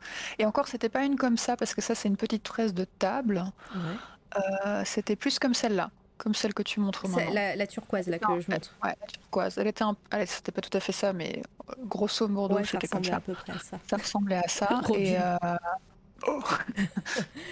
oui, quand ah je suis arrivée à la choper, parce qu'en fait, j'avais deux potes aux Beaux-Arts qui avaient gagné un concours en gravure, et du coup, ils avaient gagné, euh, bah, ils avaient gagné de l'argent et euh, ils voulaient s'acheter une presse. Et euh, en fait, on, a, on avait à l'époque euh, un des seuls fabricants de presse d'Europe. Belgique, à Gand-Saint-Pierre. Et du coup, on avait été voir euh, Monsieur Lesbarthes, parce que du coup, c'était aussi le gars qui venait réparer nos presses à l'atelier, qu'on le connaissait bien. Et du coup, mes deux potes voulaient euh, voir s'il y avait moyen d'acheter une, presse d'occasion, parce que autant ils fabriquaient des presses gravures et des presses litho, autant ben, c'était un peu le gars chez qui on allait quand on voulait acheter une presse d'occasion ou revendre une de nos machines. Et du coup, il était là, bah, j'ai pas de presse d'occasion en gravure, mais par contre, j'ai une presse d'occasion litho. Euh, et, du coup, j'ai eu beaucoup de chance parce que j'avais assez de sous de côté pour pouvoir l'acheter. Ouais, parce que ça euh, devait pas être. Rien que là, la celle que je montre, euh, il y a un prix en dessous. Je sais pas, je sais pas si c'est trop cher. Si c'est trop cher pour passer ou, pas assez cher, mais. Parce que c'est très petit, je vois pas. Là, c'est écrit 5929 euros. Alors, elle doit être neuve. Hmm. Ou pas Peut-être, oui, oui, peut-être. Après, voilà, c'est en tout cas, voilà, c'est une certaine somme en tout cas. Mais je sais que la mienne neuve, elle valait genre 14 000 euros. Ah oui. Et que, et que je l'ai eu à 3 000. Ah oui. Déjà, elle valait, très, elle valait très cher à la base et euh, voilà, c'est quand même une somme, mais tu l'avais. Et, euh... et j'ai pu la choper. Et, euh, et c'était une, une presse qui venait du Danemark, fabrication danoise, qui datait des années 80, donc elle était aussi vieille que moi. Et le truc, c'est qu'il fallait une grue pour la monter. C'est ce que, c'est ce que demande euh, Club Satire, mais comment tu l'as monté jusqu'au troisième? Alors le truc c'est qu'elle est évidemment en pièces détachées, mais euh, le truc c'est que tu avais les deux structures latérales et en fait tu devais avoir un des montants latéraux debout, tu venais ficher des bimes en métal dedans et puis la structure au centre qui venait mettre la pression sur les pierres, tu devais venir la, glisser en fait dans ces montants et puis refermer oh la presse. Sauf que la pièce centrale, elle toute seule, elle fait plus de 80 kg. Donc c'est impossible. Et les montants aussi, ils faisaient une centaine de kilos chacun. Donc du coup, on a fait, j'ai eu un élévateur pour faire monter les pièces. Et puis Monsieur Lesbarthes est venu avec une petite grue dans mon appartement. Heureusement, la petite grue passait dans l'ascenseur et, euh, il est venu monter la presse. Euh, Je suis en train d'imaginer une grue dans un ascenseur, mais ça marche. C'est un, espèce de treuil en fait. Oui, euh, voilà, je dis. C'est un drôle de truc. J'avais pris des photos parce que j'avais déménagé tout mon appart pour pouvoir avoir la place de faire passer la, petite grue. C'était un truc. J'étais. Il y avait mon canapé dans ma cuisine et moi j'étais dans mon canapé avec mon chat et on regardait les mecs en train de monter la presse et j'étais là putain mais qu'est-ce que je suis en train de faire? Je mets une dans mon appart. Elle existe toujours cette presse? Alors, quand j'ai dû quand j'ai déménagé de cet Tu l'as laissé dans l'appart. Ah non, non, mais en fait, le truc, c'est que quand je me suis séparée de ma copine, j'ai eu des colocs et tout ça. Et puis, ben, il y a eu un jour où, avec euh, mon copain, ceux qui, ceux qui suivent ma chaîne connaissent ATU, euh, en fait, on a déménagé dans une maison et en fait, j'avais plus la place dans la maison. Donc en fait, j'ai démonté la presse et je l'ai gardée en me disant bah, peut-être qu'un jour, euh, on pourra euh, peut-être se, payer un endroit où j'aurai de la place de nouveau pour, euh, pour avoir cette presse et pouvoir l'utiliser. Et en fait, ben, à un moment donné, la maison qu'on louait a dû être revendue. Et on a dû redéménager et on s'est dit qu'on allait essayer d'acheter une maison parce que c'était un, peu la, c'était un peu la crise. Il y avait beaucoup de gens qui vendaient leur maison, donc c'était le bon moment pour acheter. Mais ben, on n'était pas assez riche que pour bah s'acheter une grande maison. Donc du coup, j'ai dû la revendre. Oh euh, ça m'a brisé le cœur, vraiment, ça m'a brisé le cœur parce que c'était euh, un peu mon bébé cette machine. Ah c'est débile, mais euh, et en fait, bah, du coup, j'ai contacté Monsieur Lebart qui avait mis une annonce et c'est un monsieur en Espagne qui l'a acheté. Du coup, il a fait. Il y a un semi-remorque qui est venu se garer dans ma rue un jour et qui est venu chercher. Entre la grue et le semi-remorque. Ah, je te jure, c'était. En plus, moi, il y a un côté où les déménagements, ça m'angoisse. Mais bah, tu m'étonnes, tu, te, tu te facilites pas les choses en même temps. non, non, Jamais, quoi. Et, euh, et, du coup, bah, il est venu chercher euh, la presse. Et alors, il faut savoir aussi que quand j'avais acheté euh, la presse à la base, j'ai pu acheter la presse, mais venait avec la presse 25 pierres. Ah ouais. Qui est très bien parce qu'il n'y a plus de carrière de pierre litho. Ça n'existe plus. Elles ah, sont toutes épuisées, fermées. Et du coup, euh, bah, bientôt il n'y aura plus de pierres. Parce que les pierres, bah, tu les ponces à chaque fois que tu veux refaire un dessin dessus, mais ça s'use. Donc il y a un moment donné où ta pierre, elle devient trop fine, et avec la pression de la presse, elle casse. Alors il y a des moyens pour, euh, pour essayer de, de, récupérer les pierres qui sont trop fines. Tu peux les coller dos à dos pour refaire une pierre. C'est un peu compliqué, mais il y a moyen.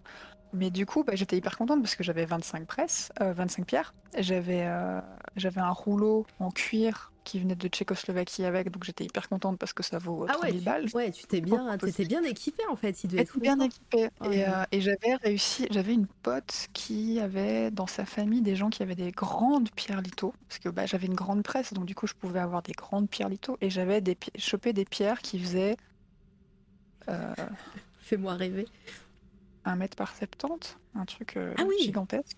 Et j'en avais, non, non, non, je crois que j'exagère. Je pense qu'elle faisait 70 par 50. Et j'en avais deux, trois comme ça. Et du coup, j'ai revendu la presse pour 2000 euh, euros avec les grandes pierres.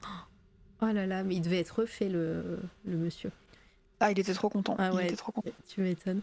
Le euh, poids de la presse au total, c'était, je, crois qu'elle faisait 300 kilos. Ouais, c'est ce que tu as dit, 300. Alors, il y a... 300. Je, reviens un peu en arrière parce qu'il y a Gretz qui nous a fait un, poème là. Que ton œuvre est magnifique sans, euh, deuil. La magie de ton arme emporte dans un monde de chaos et de plaisir absolu, absolument délicieux. Oh, merci beaucoup. Donc euh, c'est bon, ça y est, j'ai dit, il fallait que je lise euh, ça. C'est hyper gentil, très touché, merci beaucoup. Tout le monde n'aime pas ce que je fais et trouve parfois ça trop, euh, trop dark. moi, je trouve pas ça dark, mais, euh, mais voilà. Mais non. Mais ça parle pas à tout le monde, donc merci beaucoup. c'est trop mignon en tout cas. Merci à Kena pour ton resub, euh, t'assures, c'est trop gentil. Merci à toi et, et installe-toi, bienvenue. J'espère que tu vas bien. Euh, tu étais en vacances la semaine dernière, donc là, allez follow à Kenab, il fait des lunch play tous les jours, quasiment. Euh, je dis ça tous les jours quasiment, sauf aujourd'hui, donc, mais ce soir, il, stream avec Volta, euh, le masque, et j'ai quelqu'un, et Nef Angel, évidemment. Et ils vont faire du gaming. Peut-être qu'on ira les voir tout à l'heure. On verra. Coucou Impec, bah, tant mieux. Euh, donc, bah alors là, tu, as cette presse. Bon, on a, on a, on a fait une ellipse parce que euh, tu l'as eu, tu l'as revendu. Mais est-ce que tu l'as au moins un peu utilisé entre les deux Oui, oui, oui. j'ai eu de la chance parce que j'ai eu le temps de l'utiliser, j'ai eu le temps de faire des avec mes, avec mes trucs et tout, et j'étais très très contente. Et, euh, et, hum, l'utilisation que tu en as faite, c'était vraiment pour toi, ton plaisir, ou tu, ou avais, tu réussissais quand même à gagner ta vie en, peut-être en revendant des œuvres et, euh, et euh, des ah, non, ça pas du tout par contre. Pas du tout. Euh, non. Bah, le truc c'est que j'ai envie de dire qu'à l'époque il n'y avait pas Instagram. Donc il y avait pas, c'était compliqué de, de, faire connaître ton travail. Et c'est vrai, enfin je sais pas, j'ai cette idée que j'ai cette image que quand, quand j'ai commencé à tatouer, ben, c'était les débuts d'Instagram et en fait les tatoueurs ils se sont un peu chutés là-dessus parce que c'était ben, c'était parfait pour nous ah d'avoir un réseau social où tu fais que, euh, que poster des photos de ce que tu fais. Donc euh, pour nous c'était génial, mais c'est vrai qu'à l'époque euh, c'était un peu compliqué de, de partager. moi, j'ai connu des, les tatoueurs quand il n'y avait pas Instagram. Je sais pas si en Belgique c'était pareil, mais en tout cas moi dans ma ville et dans, enfin en tout cas en France, moi de, de ces shops de tatouage où tu avais plein de photos sur la vitrine, mais genre des photos collées sur la vitrine comme ça. Ça existe plus maintenant, maintenant sur, dans les salons. ça existe encore. Ah ouais? Parce que... de la veille, ouais. Ah ouais, parce que moi, dans les salons de tatouage, maintenant, c'est de la super déco avec euh, des planches et tout. Et euh, un, peu, un peu design et, et vraiment classe. Enfin, après, voilà. Mais, euh, mais, mais avant, il y avait ça et maintenant, j'ai l'impression que c'est Instagram, en fait. C'est devenu... c'est ça. Oui, c'est ça, c'est ça, ça.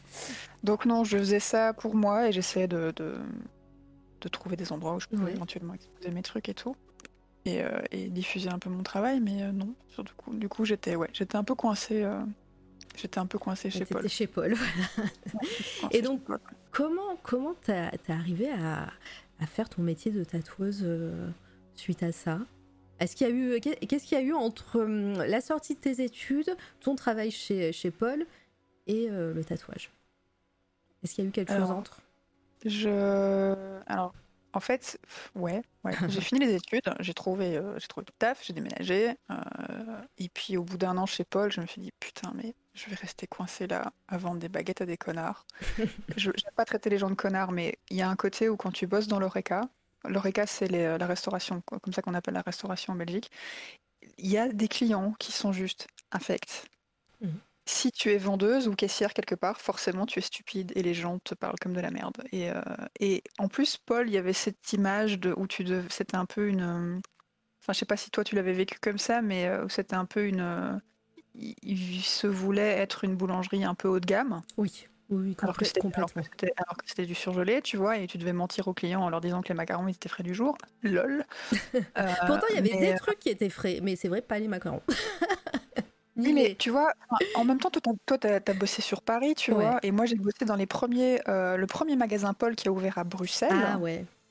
Et euh, du coup, bah, ma manager, elle avait été formée à Lille, elle avait mm. passé un mois à faire des tartelettes, euh, à, faire la crème et tout euh, dans les ateliers à Lille. Donc oui, là, tous les produits étaient frais, je suis d'accord. Et même à, Paris, en plus, moi, quand j'y étais, c'était dans, des, dans les coins touristiques un peu, un peu bourgeois. Et, et, et donc, c'était vraiment des, des c'était presque des salons de thé, Paul.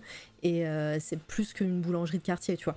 Donc, euh, tu avais tout ce, tout ce côté-là. On avait vraiment un pâtissier dans, dans, dans l'arrière-boutique. Il y avait vraiment un boulanger qui arrivait à 4 h du matin euh, faire, ses, euh, faire son pain. Donc, oui, effectivement. Et puis, comme tu le dis, Paul se voulait être un petit côté haut de gamme. Donc, la baguette, tu la vendais 1,20€ alors que voilà, c'était. 1,20€ et après, mon Dieu, tous les ans, ça a augmenté. 1,50€ minimum la baguette. Quoi. Exactement. Et voilà. Et donc euh, voilà, mais, comme tu dis si bien, voilà, il, se voulait euh, un petit côté luxueux qui, n'était pas. Et voilà, et du coup, bah, je me sentais coincée parce que, bah, comme tout le monde, tu dois, tu avoir un, boulot pour bouffer. Euh, et, j'étais là, genre, mais qu'est-ce que je vais faire? J'ai fait des études à rallonge pour rien, et du coup, je suis un peu coincée. Et j'étais un peu, ouais, j'ai eu un peu un moment de qu'est-ce que je vais faire de ma vie? Et puis, je me suis fait tatouer pour la première fois. J'ai fait mon premier tatouage. Euh, et, de fil en aiguille, ben, euh, là, avec qui j'étais m'a dit Ouais, mais moi j'aimerais bien tatouer, mais j'aimerais bien que ce soit toi qui me le fasses. Et du ah. coup, je, je l'ai tatoué. en prenant trois aiguilles à coudre et en les scotchant ensemble et ah. comme ça à l'ancienne. Et puis euh, ben en fait ça a quand même piqué ma curiosité et euh, j'ai commencé à regarder à chercher et j'ai fini par euh, par trouver. Alors le truc c'est que bah je, je gagnais pas beaucoup d'argent. Du coup je j'avais pas de carte visa. Donc je pouvais pas facilement me commander un kit sur internet made in China. Mhm. du coup ben, j'ai trouvé un gars en Belgique.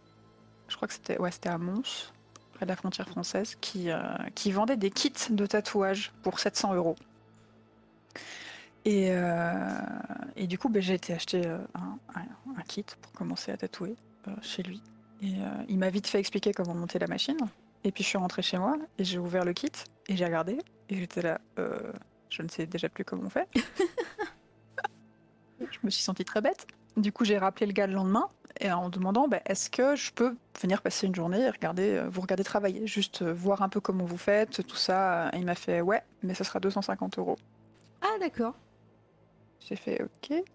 Alors autant vous dire que bah, toutes mes économies y sont passées.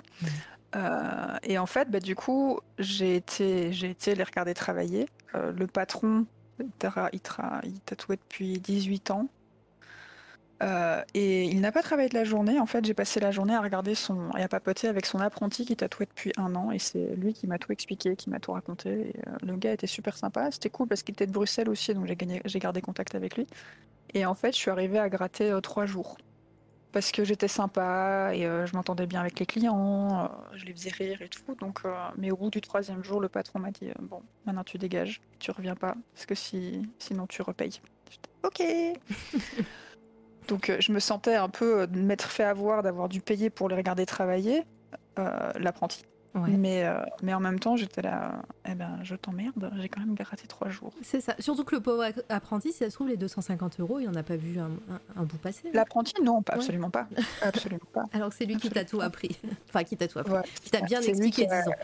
qui a commencé et tout, puis on a gardé contact. Et en fait, moi, j'ai commencé bah, chez moi, parce qu'à l'époque, j'avais un appartement qui était au troisième étage, et au quatrième, il y avait des mansardes. Donc chaque appartement ah. de l'immeuble avait, avait, une petite, un espèce de petit grenier comme ça.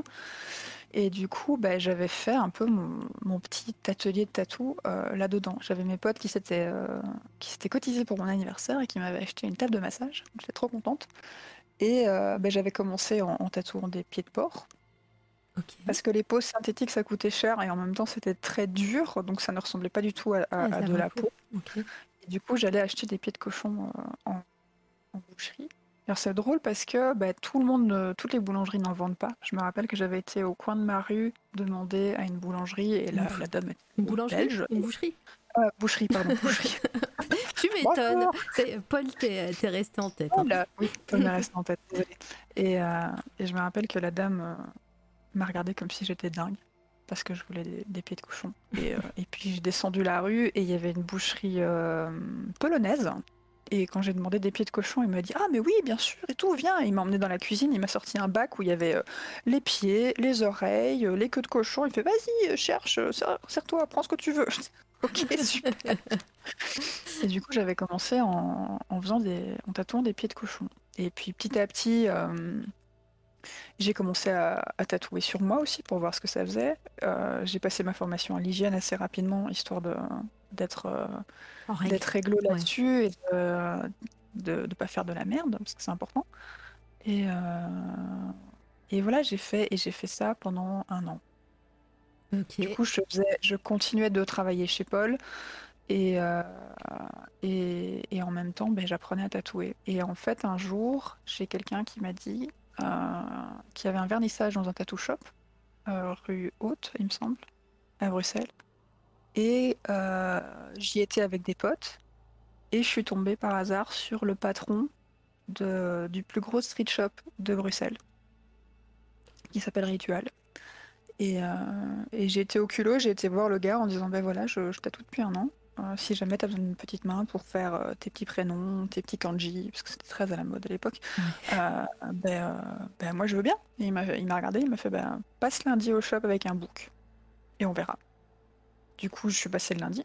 Et euh, du coup, je lui ai présenté mon book avec les dessins et, euh, des, photos de quelques tatous que j'avais fait. Il m'a dit Bon, bah, maintenant que je vois que tu sais dessiner, maintenant je peux te dire que j'ai besoin de quelqu'un. Et, euh, du coup, j'ai été engagée à mi-temps ah, comme tatoueuse chez, chez Ritual. Et du coup, je faisais mi-temps chez Ritual et mi-temps chez Paul. Donc j'étais moitié boulangerie, moitié.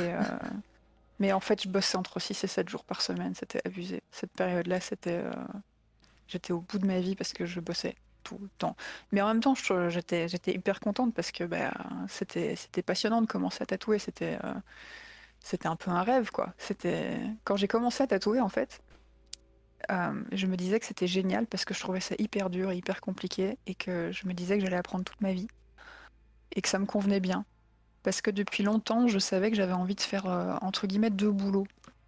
Dans le sens où j'avais envie de. À la base, je voulais être enseignante et j'aimais l'enseignement parce que j'avais cette idée que quand tu, quand tu veux transmettre quelque chose à quelqu'un, il faut que toi, tu l'apprennes d'abord. Et que du coup, bah, d'être prof, ça veut dire que tu continues à te former, que tu continues à, apprendre. Et enfin voilà, moi j'ai fait des études à rallonge parce que j'adore apprendre des trucs. Et qu'il y avait ce côté où bah, l'enseignement, ça me permettait de, faire ça et de transmettre. Et à côté, d'avoir peut-être aussi bah, ma pratique de dessin ou de litho. Et du coup, de faire deux choses, de faire et l'enseignement et, euh, et, le dessin et la litho. Et, euh, et, du coup, le tatou, bah, c'était ça, c'était un peu l'équivalent où j'allais continuer à apprendre, où je trouvais ça super passionnant, je trouvais ça hyper intéressant et qu'à côté de ça, je pouvais continuer à faire du dessin et, euh, de la litho, donc j'étais juste trop trop contente. Du coup, j'ai commencé, j'ai commencé comme ça chez Ritual dans un street shop où je faisais 8 tatous par jour, oh. que ce soit des petits ou des grands. Et que les gens ne, se rappelaient pas mon nom parce qu'ils s'en foutaient. ils venaient juste pour faire leur petit tatou et puis ils s'en allaient. Et, et voilà, j'ai commencé comme ça. Quoi. Comment, comment tu en es arrivé à ton style euh, de maintenant euh, Est-ce que euh, déjà c'était des dessins, des styles de dessin que tu faisais sans tatouage, hein, vraiment sur ta feuille, que tu faisais déjà Parce que il est, ton, style est très reconnaissable, hein, vraiment, voilà, on, ces traits de couleur, enfin ces traits de couleur, ces pointes de couleur et, et, c'est très, euh, euh, très reconnaissable, hein, comme je dis. Euh, c'est voilà.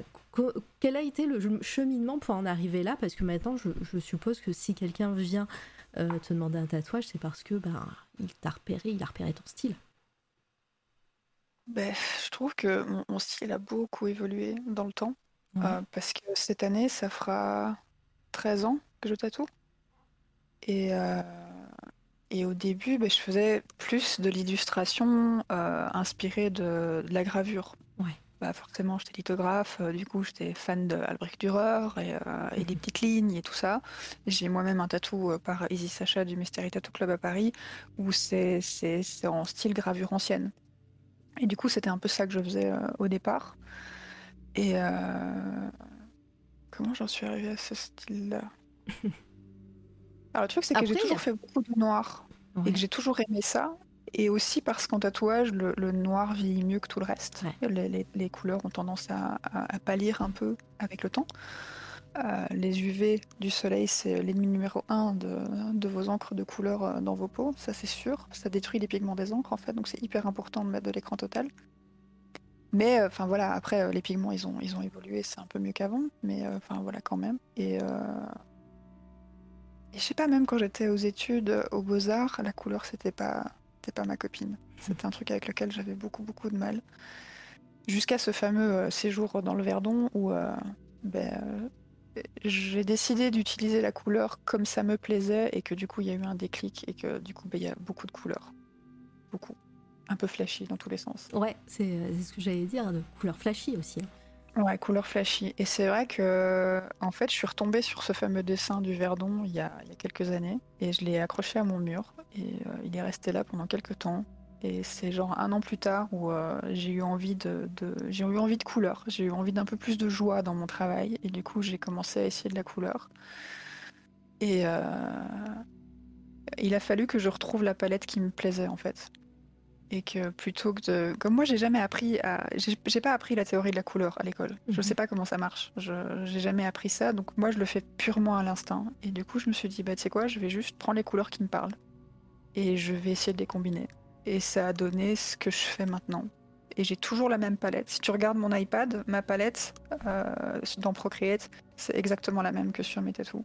C'est juste les couleurs qui me plaisent et je et je joue avec ça et je pense que le, style que j'ai maintenant, il découle de, ce côté euh, dessin, parce que là on voit un petit, euh, un petit personnage à l'écran.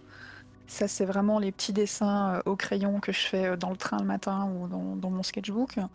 Et il y a aussi le, le tatou qu'on voyait juste avant, où c'est des gros coups de pinceau. J'ai toujours aimé que mes tatous ressemblent à des dessins et pas à du tatouage traditionnel, j'ai envie de dire. Quand je dis tatouage traditionnel, je vais penser à du old school, par exemple avec une ligne épaisse et très définie. Pas beaucoup de détails, mais une certaine manière d'appliquer les couleurs et de faire de l'ombrage.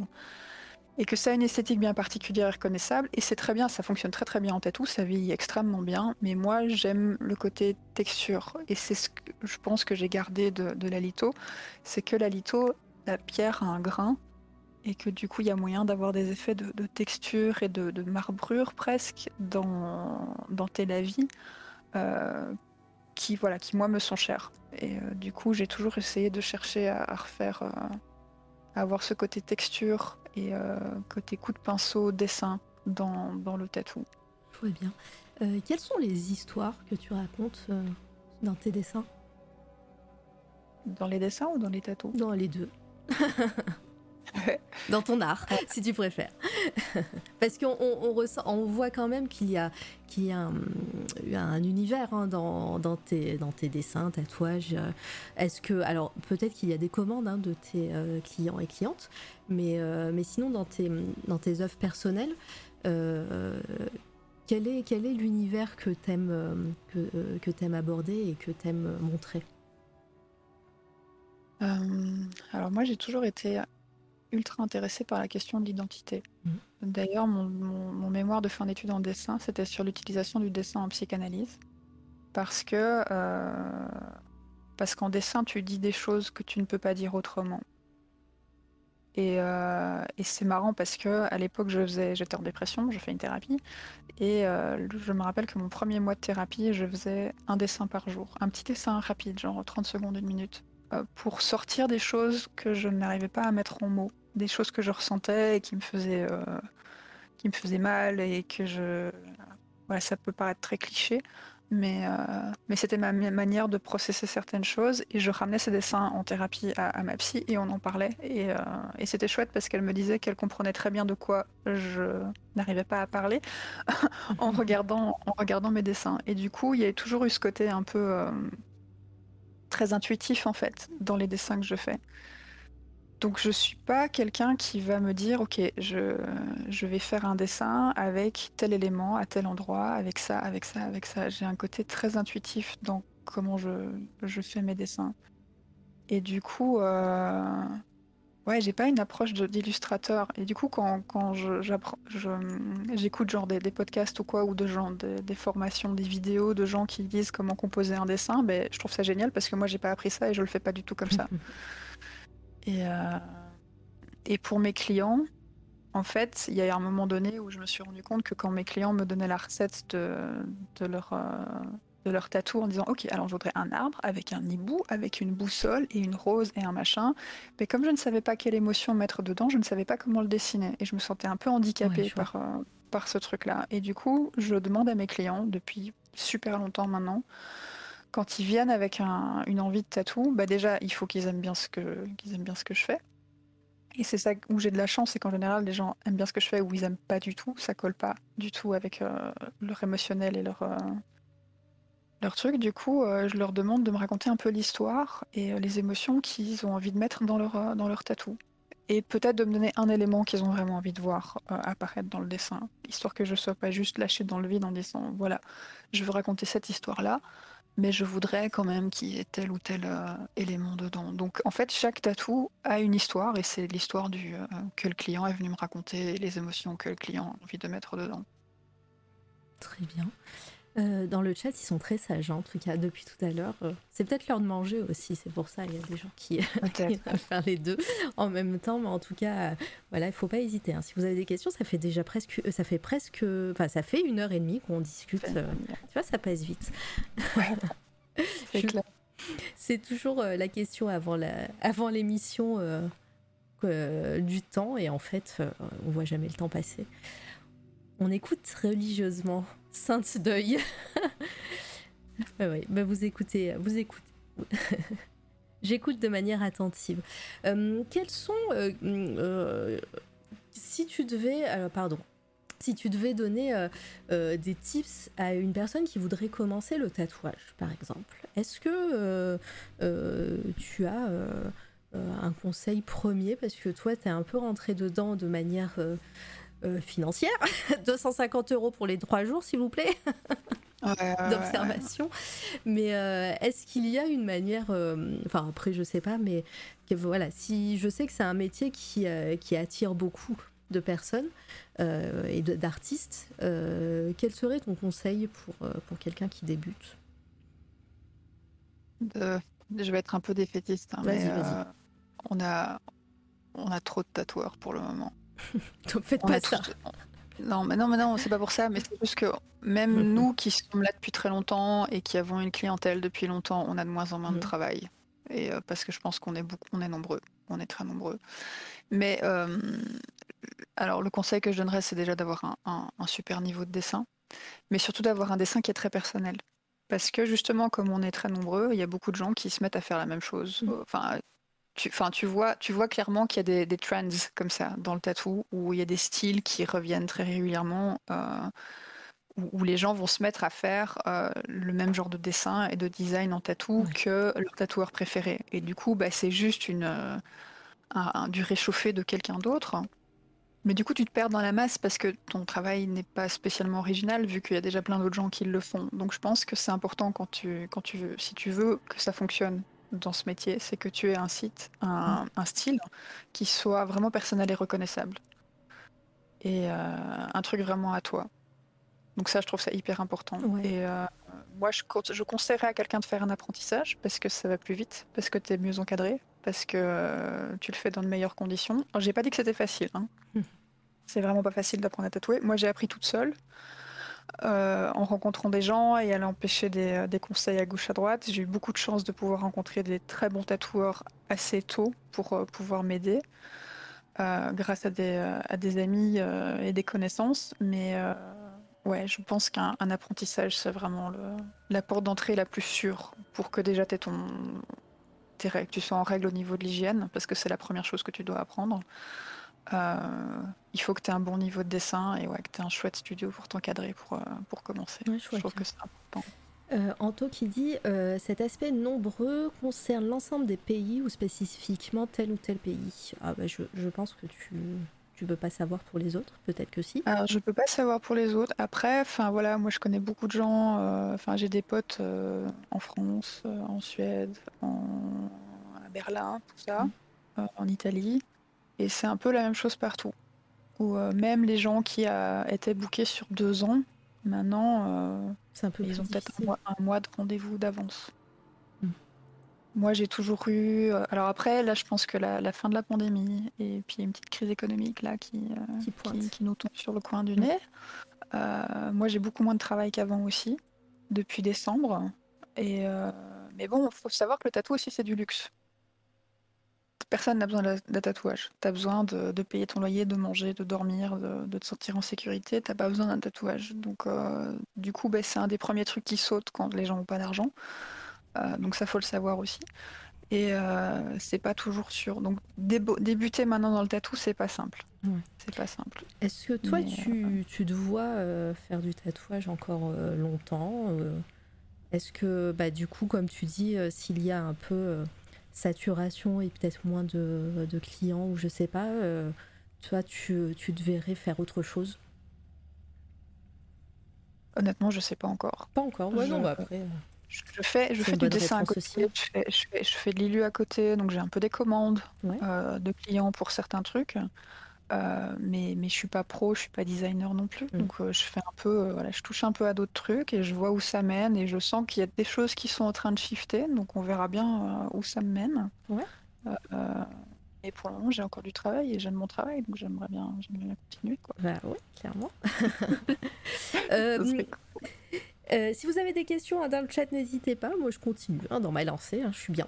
Euh, ah, euh, je vois vraiment pas ce qui te fait dire ça. Non, je repousse absolument pas mon tatouage depuis 5 ans parce qu'il y a toujours d'autres dépenses. ah oui, le fait de qu'on n'en ait pas besoin. ah non, c'est évidemment ça nous fait plaisir, mais en même temps c'est pas une opération à cœur ouvert, ça va pas nous changer mm. la vie non plus. C'est c'est voilà. Et ouais, c'est je comprends, je comprends. Euh, et si on parlait un peu de Twitch euh, tu, tu streams plus là depuis quelques temps, peut-être enfin, peut que tu n'as plus le temps ou plus, l'envie, hein, ça, ça, arrive aussi. Euh, est-ce que tu as, aimé l'expérience Twitch Est-ce que ça te manque? Est-ce que qu'est-ce que qu'est-ce que ça t'a apporté pendant bah, cette pandémie? Parce que j'imagine que toi tu devais fermer. Oui, oui, oui, j'ai été fermée longtemps. ouais. Ben, je trouvais ça super cool parce qu'il y a un côté où bah, je dessine beaucoup. Et du coup, ça me permettait d'avoir quand même un contact avec d'autres personnes. Et je trouvais ça chouette, de, du coup, d'avoir, euh, de partager ça. Et euh, bah, du coup, que les gens du chat, ils partagent des trucs avec moi aussi. C'était pas juste euh, moi qui dessine, c'était que du coup, on dessinait ensemble et tout. Et j'aimais vraiment, j'aimais vraiment beaucoup ça. C'était vraiment chouette. Après, ça me prenait beaucoup d'énergie et beaucoup de temps, beaucoup d'espace mental aussi. Ouais. Et j'avais un peu cette impression quand même que je me mettais la pression de me dire ah il faut que euh, alors que j'aurais pu euh, juste le faire un peu comme ça, comme, comme j'avais envie. Mais du coup, quand je suis passée affiliée, puis que j'avais des gens qui commençaient à me prendre, à prendre des abonnements et tout, j'étais, j'étais hyper honorée, j'étais hyper touchée, et du coup, je me sentais obligée de streamer. Alors que, bah non, non, je suis pas obligée, tu vois. Mais euh, ouais, je sais pas, je m'étais mis un peu la pression. Et puis j'ai arrêté parce que bah, j'ai, des soucis de santé. J'ai, m'a diagnostiqué une sclérose en plaques il y a quelques ah, années. Et en fait, l'été passé, ben, j'ai eu une mauvaise nouvelle, c'est que j'ai une lésion en plus qui est apparue. Ah, Alors, je, suis très contente parce que j'ai pas de symptômes, mais ça m'a quand même mis une sacrée claque. Ça m'a fait, ça m'a fait peur. Ça m'a fait super peur. Parce que justement, je l'ai pas senti. Mhm. Euh, toutes les autres lésions que j'ai eues, j'ai eu des symptômes un peu chelous. Et du coup, euh, j'étais un peu genre là, ah ouais, ah en fait je peux aussi avoir des lésions sans que sans que je le remarque que ça passe comme ça en schlaille et du coup ça m'a paniqué en fait. J'ai eu super peur. Et il m'a fallu pas mal de temps pour euh, pour arriver à me dire ok je suis un petit peu en contrôle de ma vie. Pas trop mais un petit peu. Ça va aller ça va aller. Et, euh, et ouais, donc du coup, j'ai un peu mis euh, Twitch de côté parce que j'arrivais plus à être sociable comme j'étais avant. Je suis quelqu'un d'extrêmement introverti. Donc c'est chouette Twitch parce que ça permet d'être en contact avec des gens sans être vraiment en présence, j'ai envie de dire. Et, euh, j'aimais vraiment bien ça. Et puis en fait, je me suis mise à bosser sur d'autres projets aussi euh, où je dessine beaucoup en digital. Euh, j'ai fait un peu des NFT et tout ça, et, j'ai travaillé pour ah, d'autres gens. J'ai fait des, j'avais des, illustrations pour des clients et du coup je pouvais pas partager ce que je faisais. Du coup j'étais un peu bloquée parce que si je voulais streamer, ça voulait dire que je devais programmer du temps en plus pour pouvoir montrer quelque chose alors que j'avais juste pas le temps de le faire en fait. Et, euh, et du coup voilà. Ok. Et c'est toujours, toujours, un peu le cas. Je suis toujours un peu entre euh, voilà. Après c'est euh. clair que Twitch prend du temps et puis bah, bah, déjà je te remercie d'être là. Merci beaucoup. d'avoir pris le temps de revenir pour, pour l'interview. Et, Merci de m'avoir proposé de venir, je suis très contente. C'est passé vite au final, parce que ça fait un certain temps déjà que je t'ai proposé, donc euh, comme quoi le, temps. Streamé, euh, je crois que c'était en août l'année passée, donc ça fait ouais. 7-8 mois maintenant, ça fait un bail ça. quoi. Euh, quoi, il y a des gens qui sont en contrôle de leur vie. et ouais. et coucou Solmire, merci d'être là à chaque fois, t'assures. Et, euh, et puis voilà. Après, euh, si vous avez encore euh, des questions dans le chat, n'hésitez pas. Mais là, on va arriver à deux heures d'interview. On va, on, va, on va commencer à conclure. quels sont tes projets en peut-être autres et que tu nous en as pas parlé là tout de suite Est-ce que l'artbook c'est pas tout de suite, on a dit. Non, c'est pas tout de suite, c'est vrai. Mais euh, voilà, est-ce que. Bah, ah oui, par contre, il y a une question de Saria. Euh, est-ce que San euh, a déjà pris un apprenti justement en tatouage? Est-ce que tu en prends? Oui. J'ai déjà eu une apprentie que j'ai gardée avec moi pendant deux ans. Et, et je le ferai plus en fait. Parce que c'est une grosse, grosse, grosse responsabilité. Et, et c'est beaucoup de travail en fait de former quelqu'un. Et c'est pas simple.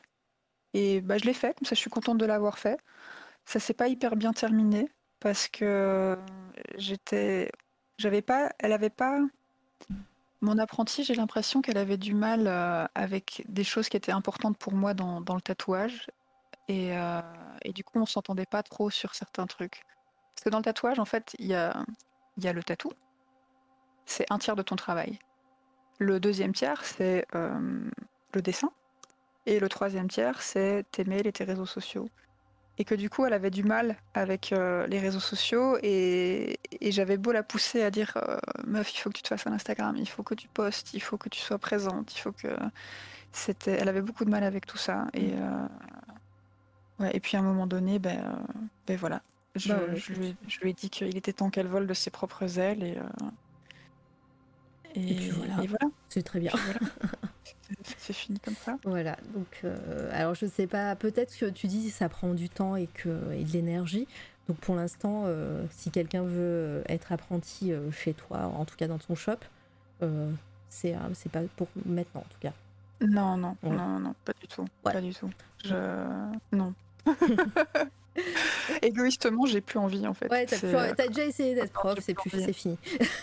ouais, voilà, c'est ça. En fait, j'ai fait des études de prof pour me rendre compte que j'avais pas envie d'être prof. Non, je rigole, c'est pas vrai. C'est, euh, chouette de, de, pouvoir transmettre, mais, euh, mais voilà. Non, je l'ai fait. J'étais contente de, de, de, le faire une fois. Et, euh, et je sais qu'elle continue à tatouer et tout, et je suis, je suis contente, c'est cool. J'espère qu'elle va bien et tout, ça se passe bien pour elle, parce que je sais que c'est pas simple dans le contexte actuel de, démarrer le, le tatou. On a tous un peu du mal.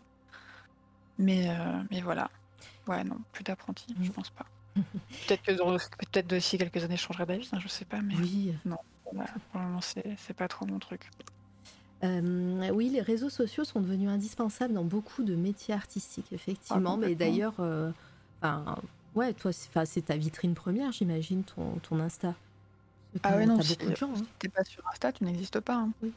me semble je, connais quelqu'un qui, euh, qui en avait marre des réseaux sociaux, comme euh, tous les tatoueurs en ont marre des réseaux sociaux. Mhm. Euh, il a arrêté Instagram, bah, il est revenu très vite, hein, parce que du coup, il avait plus de travail. Oui les photos dans vitrine, ça marche plus tant que ça. Oui, non, non, non, non, non, non, non, non. C'est vrai. Malheureusement, c'est vraiment ça. Si t'es pas sur Instagram, tu, n'existes pas. Donc il y a un côté où il faut savoir très très bien gérer ce truc-là. Et c'est pas simple. C'est vraiment avec les algorithmes qui changent. Et maintenant, il faut faire une story par jour et deux reels par semaine si tu veux que l'algorithme te, prenne. Euh, oh, du coup, euh, là, genre, bon, je vais filmer mon chat. je vais faire des reels avec mon chat. Exactement. Et euh, d'ailleurs, bah, euh, ça, fait une petite transition par rapport à ta chaîne YouTube. c'est un format que tu disais que tu aimais bien. Est-ce que bah, tu, tu, vas continuer? Tu vas est-ce que c'est c'est quelque chose bah tu t'es tu t'es découvert un petit une petite, euh, alors j'allais dire passion, c'est peut-être un grand mot, mais en tout cas une, euh, un passe-temps pour, euh, pour te filmer, enfin pour filmer tes dessins et, ta manière de travailler? Ben, En fait, je, je trouvais ça chouette de reprendre les live Twitch et de les accélérer parce mmh. que c'était en fait c'était une manière facile de faire une vidéo quelque part et que en même temps c'est le genre de contenu que moi j'aime bien consommer j'aime bien regarder les, euh, timelapses d'artistes parce que du coup tu vois vraiment leur process comment ils font les choses dans quel ordre et tout ça et je trouve ça hyper intéressant et du coup je m'étais dit que ce serait peut-être chouette peut-être qu'il y a des gens à, qui ça plairait et j'ai des clients qui sont venus vers moi en disant euh, j'adore tes vidéos je trouve ça super chouette et moi ça me coûtait pas grand chose en fait de les faire du coup, euh, c'était chouette. Mais après, bah, j'ai jamais fait de vidéo vraiment YouTube. J'ai juste repris une, une, une, vidéo que j'avais déjà et j'ai j'ai monté un peu le truc pour que ce mm. soit plus fluide à regarder, mais enfin, je suis pas, je suis pas youtubeuse. Pas youtubeuse. J'aurais vraiment pas cette prétention là. Du coup, euh, du coup, je sais pas, je sais pas du tout. Euh, Parce que c'est vrai, c'est vrai que euh, tu disais hein, Instagram avec les, algorithmes qui changent, etc. Ça peut, tu pourrais aussi utiliser YouTube comme vitrine. parce que pareil, hein, des, enfin voilà, il y a, quand même un algorithme aussi hein, sur YouTube, hein, faut pas se leurrer. mais, euh, mais voilà, ça peut être aussi une, autre porte. Mais euh... ouais, je sais pas. Après, euh, j'aime bien les, reels, faire des espèces de mini vlogs, parce qu'encore une fois, c'est le genre de contenu que moi j'aime bien regarder. Donc je me suis dit, bah, peut-être qu'il faut que je fasse un truc comme ça, parce que du coup ça m'amuse et c'est moins une contrainte de devoir faire une, une vidéo reel pour Instagram de là à ce que je me mette à faire des vidéos sur YouTube, je, sais pas encore, je, sais pas. Mais sinon, il y a un autre truc que j'ai commencé en septembre qui n'a rien à voir avec tout ça, c'est que j'ai commencé une formation pour être prof de yoga. Tu recommences à être prof. je recommence à être prof. Alors le truc c'est que mais j'ai toujours voulu en savoir plus sur le yoga et que je me suis rendu compte que le meilleur moyen d'en savoir plus et de s'y retrouver dans la, pléthore de livres et de, styles de yoga différents et de, choses que tu peux apprendre dessus, c'est de faire une formation pour être prof. Ah, Parce que tu vas vraiment à la source dans euh, qu'est-ce que c'est que pratiquer le yoga? C'est pas juste faire les, les postures. Il y a toute une euh, une philosophie de vie, j'ai envie de dire, qu'il y a derrière, sur comment, comment en apprendre plus sur toi, comment trouver ta place dans le monde, etc. Et que du coup, ça m'intéressait vachement de faire ça. Donc j'ai commencé ça, cette formation-là, en septembre l'année passée. C'est une formation de 4 ans. Ah oui Donc ça prend aussi. Oui, c'est long. Mais alors le truc, c'est que c'est une formation de 500 heures qui est étalée sur 4 ans ah, pour qu'on ait le temps de, de pratiquer, d'intégrer les, les, concepts qui nous, qui nous exposent et de, de les mettre en, en, œuvre dans notre quotidien tous les jours. Et, euh, mais c'est une formation que euh, je pourrais faire en, en, un mois en intensif aussi. Ah mais juste moi, ça m'intéressait pas de, de, le faire comme ça. J'ai plus, euh, au niveau de, de ma santé, j'ai plus l'énergie d'avant. et puis tu as fait des années à, à, enchaîner des, des, emplois du temps un peu compliqués. Oui, Peut-être que tu as envie d'un moment de pause aussi dans ta vie. J'assume que j'aime bien avoir un rythme de mamie, complètement. J'ai 38 ans, je suis une mamie assumée, il n'y a pas de souci.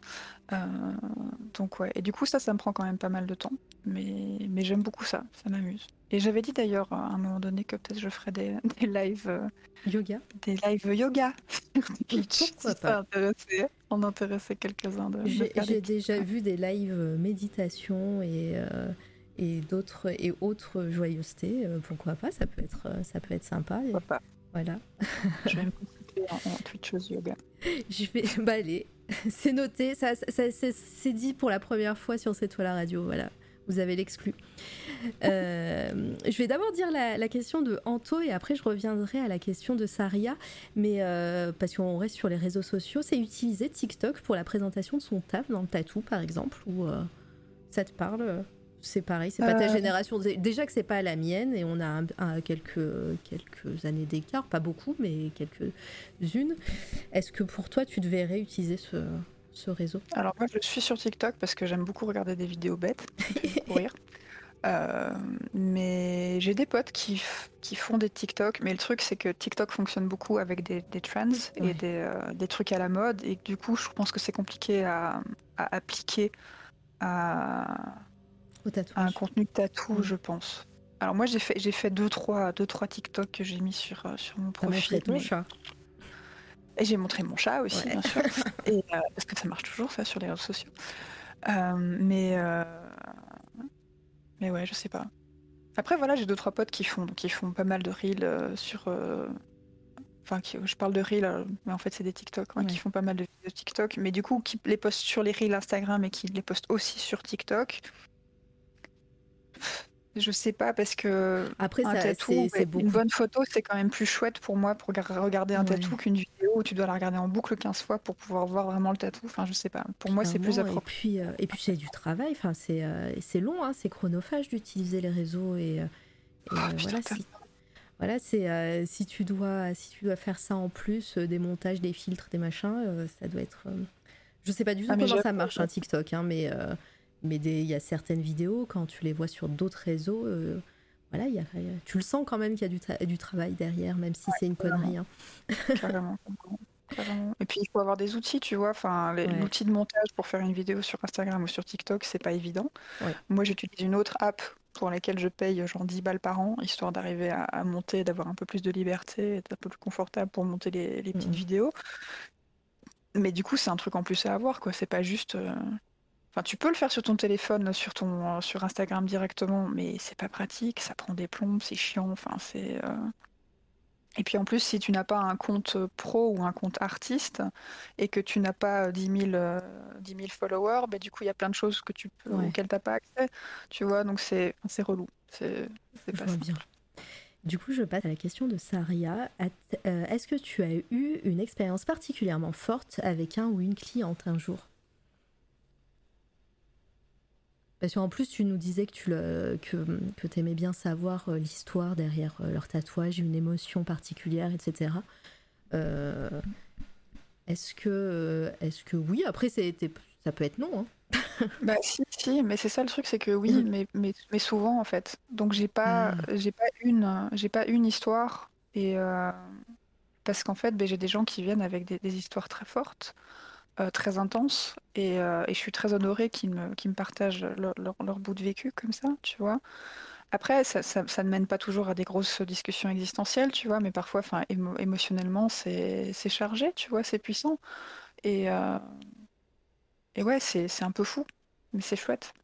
C'est c'est un cadeau, en fait, pour moi. Enfin, je, moi, je le, je le, je le vis comme un cadeau, que les gens viennent me faire confiance avec leurs histoires et leurs émotions et que ce soit à moi de les traduire et de leur, de leur donner un tatou qu'ils vont, qui vont emmener avec eux, c'est vraiment un trésor pour moi. C'est vraiment chouette. Mais du coup, j'en ai pas une, j'en ai plein. Et je, et je vais pas. Euh, j'ai pas envie de devoir en choisir une ou cinq parce que. Ça sera, des, ben, ça sera les histoires de. Ouais, c'est mes clients, c'est des trésors. Enfin, j'ai beaucoup, beaucoup de chance avec tous les gens qui viennent me voir. C'est toutes ces personnes sont plus belles les unes que les autres et je suis, euh, je suis vraiment très, ouais, je suis vraiment honorée de, de ça. C'est vraiment cool. Mmh. Donc non, désolé, je réponds pas vraiment à ta question. Bah si, t'as as même, as même bien répondu, je crois, euh, justement. Euh, cool.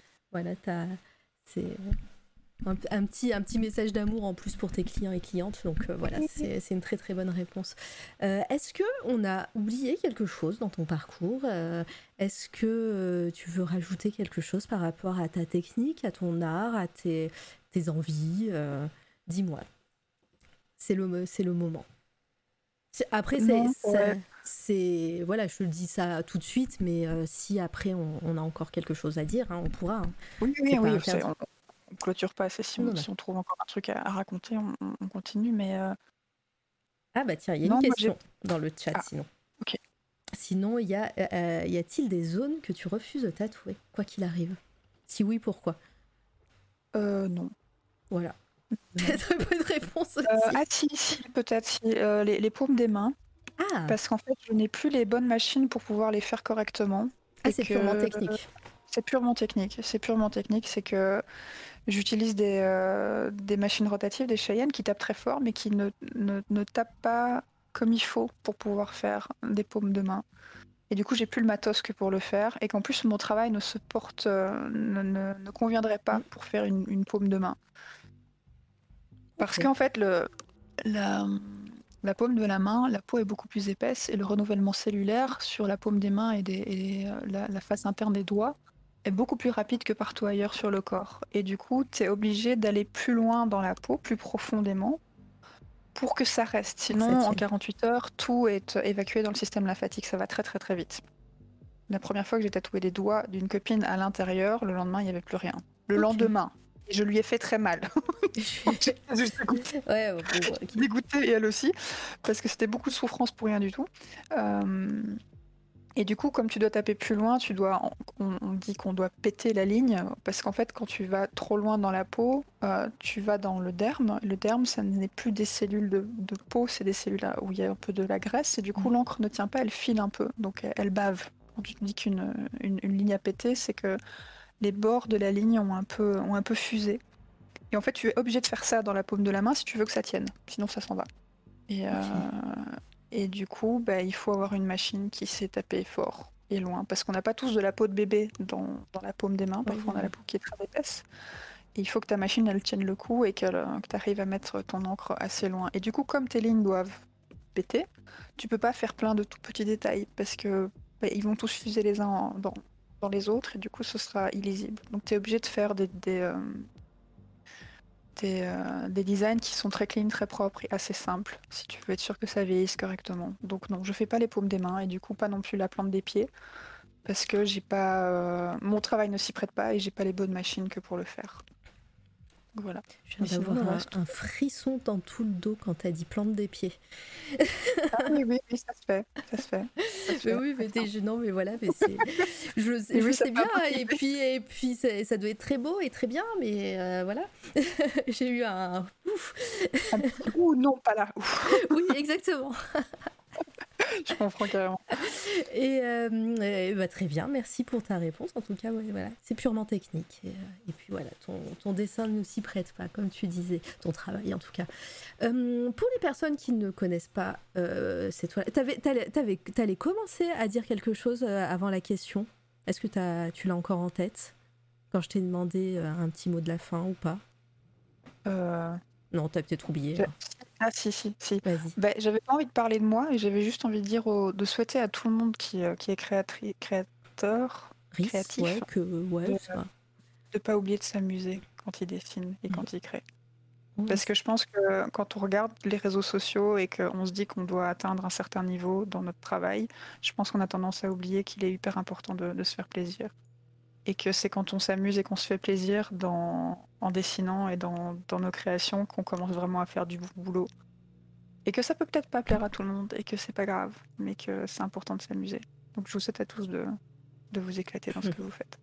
Ça, euh, c'est un mot qui est très complémentaire avec euh, euh, un invité que j'ai eu il y a déjà trois semaines, trois, quatre semaines, Merwan, qui fait de la BD, qui avait fait Mécanique Céleste, et, et c'est ce qu'il nous disait aussi, que ben, il, avait, il s'était un peu perdu dans son travail et dans son art, parce qu'il avait oublié de s'amuser, et que dès qu'il a repris ce, ce, voilà, ce, ce kiff, disons, de s'amuser à dessiner, bah, c'était revenu et, voilà, et que maintenant tout va bien. Donc, euh, mais ouais, c'est ça, je trouve que c'est important parce qu'on perd cette connexion à nous-mêmes mm. et je pense que les gens qui voient notre travail le ressentent aussi. Quand c'est pas. Euh, le mot en anglais c'est genuine, donc c'est pas. C'est pas que c'est pas honnête, mais c'est ça vient pas de nous. Et du coup, pour revenir aussi à les conseils pour les apprentis tatoueurs, bah, faites ce qui vous plaît, faites ce que vous aimez, parce que du coup, c'est là que vous ferez du bon travail. Mm. Et euh, je pense que c'est valable pour n'importe quel artiste. De... C'est important de s'éclater dans ce qu'on fait. Voilà. Très bien, bah, c'est trop beau. et donc je disais, comme euh, si vous n'êtes pas euh, adepte de cette radio et si vous ne connaissez pas l'émission, en général, après euh, bah, le moment avec l'invité et son interview, je lui demande euh, un coup de cœur ou plusieurs artistiques, euh, peu importe le thème, peu importe qui, quoi, que, qu'est-ce. T'es douce. oh, moi je t'aime, et voilà, donc peu importe le thème, et c'est un moment voilà, où on parle de nos coups de cœur respectifs. moi, je squatte en général aussi ce moment-là pour, pour papoter. Euh, et, puis voilà, donc est-ce que tu avais, tu as un peu réfléchi euh, euh, pendant, pendant l'interview, même si c'est dur de faire plusieurs trucs en même temps, hein, mais est-ce que tu as des coups de cœur du moment? Et pas forcément de l'actualité, hein, ça peut être un coup de cœur que tu as depuis des années. ben on parlait de couleurs tout à l'heure, et le couleur, c'est pas quelque chose qui est arrivé il y a très longtemps dans mon travail, mais un coup de cœur que j'ai, c'est le travail de Heather Day. Heather, comme, euh, comme une, la tête Je l'ai écrit dans ah ouais. notre Discord. Heather Day, c'est une, euh, c'est une, euh, c'est une peintre. Heather Day. C'est une peintre abstraite. normalement, elle a un Instagram. Je suis dessus. visuel. Hop, et on va aller voir Insta. magnifique. Image. Ah oui On voit une palette en commun, une palette de couleurs en commun. Ouais, et j'ai découvert son travail il y a quelques années et j'étais là genre waouh Et j'adorerais tomber sur des vidéos où on la voit travailler. Elle a même fait de temps en temps, elle fait des excursions en fait. Elle prend sa bagnole, elle prend tous ses, euh, toutes ses peintures, elle prépare deux trois toiles, euh, des carnets de croquis, euh, elle prend ses pastels et tout, et elle se casse pendant trois jours dans la nature et elle va se mettre au bord d'une rivière ou et, et, juste elle, elle, dessine ses trucs. C'est elle, hein, c'est la première hein, que j'ai trouvée sur Insta. C'est ça, ouais, c'est bien ça. Et ah euh, ouais. elle fait que des, que des trucs abstraits comme ça. Et je trouve que ses palettes de couleurs sont incroyables. Elle fait des, petits mais des très très grands formats aussi. Et, euh, et j'aime bien le côté. Euh, on a l'impression que ses toiles sont très instinctives, mais à chaque fois, elle a une espèce de, de thème ou de, de question qu'elle se pose sur, je sais pas moi, comment, comment est-ce qu'on peut représenter euh, l'énergie, je sais pas moi, du vent mm. ou d'un ou d'un fleuve ou un truc comme ça? Et elle se pose des questions en fait picturales par rapport à ce qu'elle ce qu'elle observe, les, les phénomènes qu'elle observe autour d'elle, et je trouve ça hyper intéressant. Je, je connaissais pas du tout et effectivement c'est euh, c'est sublime les couleurs, les euh, euh, et, ouais, tu, on dirait que c'est instinctif, mais en même temps, quand tu regardes euh, la peinture, euh, c'est vraiment de, l'analyse de bas étage hein, que je suis en train de faire. Hein. mais voilà, si, si, tu regardes la peinture, tu vois des éléments, bah, tu te dis, mais non, ça n'a pas pu le faire de façon instinctive. Il y a réfléchi, cette ligne droite, ce moment, voilà, toutes ces tâches là qu'on voit. Enfin, c'est.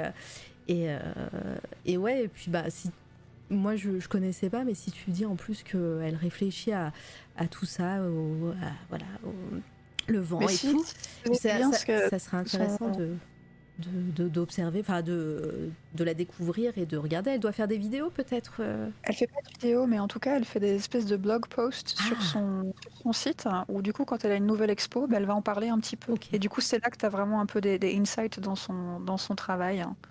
Et c'est vraiment chouette. Elle fait même des... Euh, des installations. Voilà, merci, installation. Et ouais, c'est fou ça j'avais vu, j'avais vu une vidéo sur YouTube où en fait elle faisait, je crois qu'elle était sponsorisée par euh, Adobe et euh, ou Apple, ou Google ou je sais pas quoi, parce qu'en fait elle avait fait une, euh, une fresque sur un bâtiment. Ben, à mon écran là, je vois que tu es dessus en fait, en bas à droite, il y avait la photo. Ah oui, effectivement, c'est bon. Il y avait la photo du, du bâtiment. C'est San Francisco ça? Mais arrête, je l'ai vu, je l'ai vu ce truc. Je crois que je, je, dois, avoir une, je dois avoir une, une photo. Oh je disais que je connaissais pas parce que je disais mais c'est San Francisco et euh, ouais bah j'ai, dû, je dois avoir une photo de touriste euh, où j'ai photographié ce truc.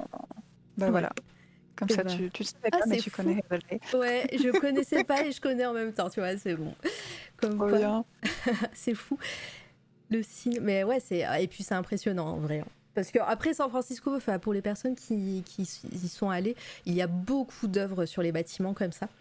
Et, euh, et puis euh, et puis ouais enfin quand tu quand tu les vois en vrai c'est des, des, immeubles voilà c'est l'Amérique hein, euh, on dirait pas comme ça mais chaque immeuble est grand même si même s'il y a trois étages c'est immense tu vois là il y a trois étages c'est immense et ouais ouais c'est impressionnant à, regarder ouais donc ouais, c'est c'est sympa et donc, ouais, elle a un blog, elle a un site. Euh, puis, euh, ouais, elle a son site heatherday.com, je pense. un ça doit être sur, sur son euh... Je vois qu'elle a fait aussi des. C'est quoi C'est un recueil de poèmes euh, avec des dessins à elle Parfois, elle fait des interviews dans des magazines. Ah ouais, ah, c'est une interview, ouais.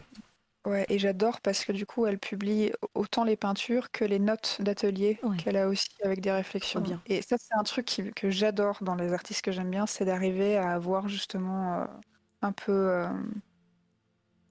d'être un peu une souris comme ça et de, de voir scene, travail, tu vois. Ouais. Je le, je le vois bien. Euh, alors attention, le, le, le, site se charge. Ouais, le truc c'est qu'il y a une vidéo et une photo immense sur son site et du coup ça, doit, ça met un, parfois un peu de temps à, charger. Ça arrive là, moi, chez moi. En plus, moi, j'ai pas le, j'ai pas le. Je vous le mets dans le chat. Oh, elle a changé. Il y a une animation. ouais, en plus là, ça ah bah, rame au taquet et chez moi. Mais, euh, mais c'est magnifique. Hein. Mon, mon, mon, petit cœur de, nouvellement designeuse euh, bat très fort. C'est beau, hein ouais. C'est beau. Hein. c'est très très beau. Et euh, Notes, voilà. Donc c'est ici si on veut voir un petit peu du behind the scene, il me semble, j'ai l'impression. Une mort, ouais, voilà, elle, elle fait des, des petits points en blog. Oh, les expos, elles ont l'air magnifiques. Ouais, à fond. Alors attends. Et à chaque fois, il y a un peu un texte où, euh, où, elle raconte en fait euh, son. Ouais, voilà. Ouais, le questionnement qu'elle avait derrière et tout ça. C'est hyper intéressant. Trop trop bien. Et eh ben chouette découverte. Et en plus, du coup, tu m'as permis de, de mettre un nom sur un bâtiment que j'ai vu en vrai. Oh bien. Donc, comme ça, je pourrais mettre ma petite note sur, mon, sur ma photo. Génial. C'est trop. Ouais, parce que j'aime bien, j'aime bien pouvoir avoir euh, quand les avoir accès à l'info de quand. quand... Oh, putain, désolé, je fatigue. J'ai, non, euh, mais c'est normal. Euh, le process des gens, en fait. Comment ils en viennent à, faire tel ou tel choix. Parce que par exemple, cette peinture-là, sur la droite du tableau, t'as que des petites marques. Et en fait, elle expliquait, et je me rappelle d'avoir vu dans, dans, dans, une photo ou une vidéo il y a 2-3 ans, elle a toujours un bout de papier ou un bout de toile où elle teste en fait son pastel ou sa couleur et qu'en fait un jour elle est tombée sur, euh, sur sa feuille d'essai et qu'elle trouvait qu'il y avait une énergie particulière juste à cette feuille parce qu'aucune des marques qui étaient dessus n'était réfléchie à l'avance parce que c'était juste un, brouillon, juste pour voir comment rend ta couleur sur, euh, sur le médium et que du coup elle s'est mise à jouer avec cette trace-là. Que voulait dire cette trace par rapport au, au reste de ces tableaux et comment les intégrer dedans? C'était hyper intéressant. Trop chouette. Alors ça a l'air d'être une expo euh, en Allemagne. Donc, euh, c'est pas si loin. J'ai l'impression que c'est écrit Berlin, là. Donc, euh, si des gens sont. Regarde, c'est écrit Painting in Berlin. Ah. ouais. alors je sais pas si ça ah c'était déjà en septembre 2021 donc c'est peut-être plus d'actualité mais mais voilà si si vous voulez voir ses œuvres en vrai je vous invite à, à suivre l'artiste Heather Heather Day sur ses réseaux et d'ailleurs moi hop boum Follow. N plus, voilà. Euh, est-ce que tu as quelqu'un d'autre, euh, un autre, euh, quelque chose d'autre en tête au niveau coup de cœur? Alors il y a un, duo d'artistes sur lequel je, reviens régulièrement, mhm. c'est Etam Crew. Etam? Mais du coup sur Etam, comme, comme le, magasin de fringues en ah, fait, E-T-A-M, Etam Crew. Ce sont, qui sont polonais tous les deux. Et j'adore ce qu'ils font. Et ils font des murs, des, murals qui sont absolument incroyables. Et ah euh, de temps en temps, ils font, des, ils font des trips avec des potes et ils partent dans la campagne et euh, peindre euh, des murs de grange. Et ah ouais. j'ai beaucoup aimé. Et maintenant, je pense qu'ils en font un peu moins qu'avant, parce que tout ça, c'est des travaux qui sont assez vieux. Mais ils ont chacun un Instagram. Donc il y a Seiner Etam, S-A-I-N-E-R, et euh, l'autre, c'est. Et Tam. Ah, je crois que je l'avais trouvé. Il y a. J'ai oublié le i. Seiner et Tam. Et Tam, ouais. Qui continue à faire des peintures, des prints et des trucs. Et j'aime vraiment beaucoup, beaucoup ce qu'il fait. Et, euh, il fait encore des murs, hein, regarde. Ouais, il fait encore des murs, ouais. Et j'aime bien voir leur travail évoluer parce que c'est. Euh, ouais gardent la trace de ce qu'ils faisaient avant, mais tu vois qu'il y a d'autres choses qui les intéressent et du mm. coup ça, ça évolue. J'aime vraiment bien ça. Et euh, Ah bah c'est arrangé ça. Ah bah c'est marrant, j'étais à Angers il y a trois semaines. Comme quoi, tu me suis, euh, San. C'est pas, pas, possible. C'est bon. Du coup, il y a entre, entre Paul et, tout ça là? Oui. Mais ouais, mais ouais, trop de choses en commun. Chouette. Et euh, l'autre gars de, ce même crew, c'est euh, Betz, B-E-T-Z. Etam, du coup. Betz Etam, je pense que c'est comme ça qu'il ah, s'appelle. Il n'y a pas Instagram, j'ai pas B-E-T-Z, hein. Ouais. Peut-être attaché. Si, si, Beds underscore Etam. Ah, underscore. le underscore, il est, euh, il est piégeux. Ouais, à fond. Ah ouais, donc ça, les personnages avec ce, ce grain-là, c'est lui qui les faisait parce que sur, euh, sur, euh, on reconnaît bien sa patte à, lui, euh, en tout cas sur les murs que qu'on voit. Et même les, postures des, personnages, comment ils se tiennent, tu vois, le, côté un peu ah anguleux comme ça des poses. Ouais, j'aime beaucoup, beaucoup, beaucoup. Petite, petit print là. Ah ouais, non, c'est. Et puis même les couleurs et tout. Et puis il y a ce côté étrange aussi. Ah ouais, puisque des motifs comme ça. Sur. Euh, ouais, trop bien. Pardon, je passe vite parce que là, je suis en mode euh, je découvre aussi, donc euh, je, je, veux, je veux tout voir. Excusez-moi, mais je, je, mange là. Ouais, voilà, hein, s'il vous plaît, hein, c'est bon. Hein. ouais, non, mais bah, ouais, c'est vrai qu'il y, y, a les motifs aussi qui sont en commun dans pas mal d'œuvres.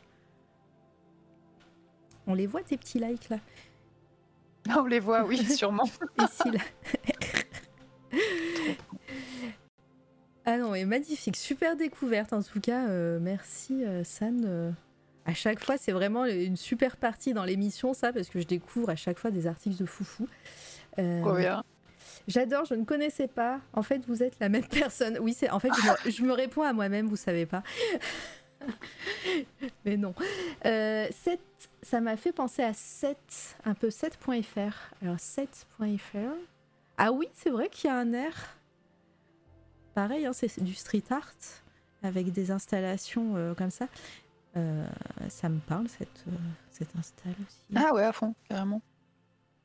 Alors par contre, on voit pas les visages des, enfants à chaque fois, mais ouais, c'est vrai que ça, ça, ressemble beaucoup, beaucoup. en tout cas, il y a un, un air. Et chouette découverte aussi, Club Satire, merci. Euh, j'adore, je ne connaissais pas. Voilà, donc euh, bah, parfait, c'est vraiment le moment euh, de découverte et on vous fait un, petit peu voyager avec plein d'artistes super chouettes. et c'est aussi un peu le moment où je squatte, je réfléchis, moi depuis tout à l'heure. Qu'est-ce que. Alors, je pense que pour la prochaine émission, je vous parlerai d'un manga que je suis en train de lire qui s'appelle L'école emportée. voilà, j'ai pas fini, donc je vais pas en parler tout de suite. voilà, parce qu'en plus, je suis un peu mitigée, donc si ça se trouve, je vous en parlerai même pas, mais c'est censé être un un manga culte. Donc je, persévère. Euh, on verra. on verra. par contre, ce que je vais faire, parce que j'ai j'ai pas vu, fait, lu grand chose cette semaine, mais par contre, je vais vous présenter la prochaine invitée. Comme ça, ça fera une petite exclue. Euh, et, ça sera aussi mon coup de cœur de, la semaine.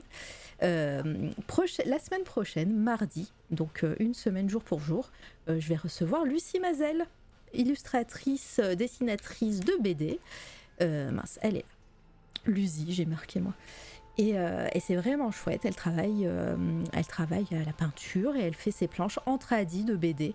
Elle a dessiné une BD qui est en trois tomes pour le moment et qui sera en en quatre euh, tomes qui s'appelle Olive.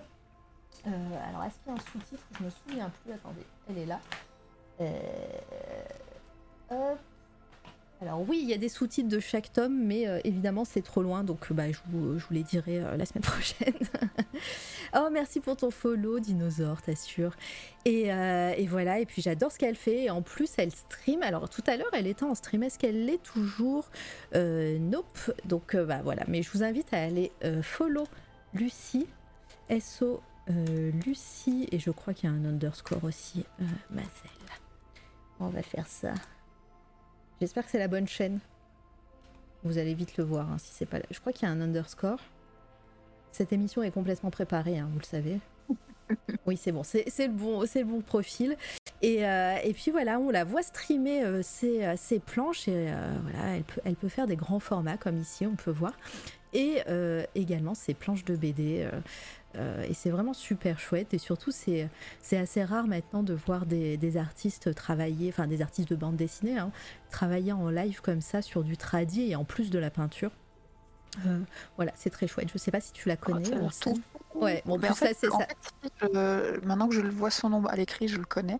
donc je pense que je la suis. Mais je suis pas très douée avec les noms. Mais euh, je, suis sûre parce que je l'ai déjà vu. Et ouais, c'est incroyable de faire ces planches euh, en tradit comme ça, oui. ça doit être chronophage d'une force. Tellement. Et puis là, je te dis, elle est sur euh, quatre. Euh, voilà, on voit là. Là, c'est le troisième tome d'Olive. Mais voilà, elle est sur quatre tomes de cette série. Et c'est fou. incroyable. C'est fou. Et puis les détails dans les dessins, etc. Donc, non, moi, j'ai super hâte de la recevoir la semaine prochaine. Préparez vos questions. Et, et ouais, c'est toujours, c'est toujours cool d'avoir encore de nouvelles expériences.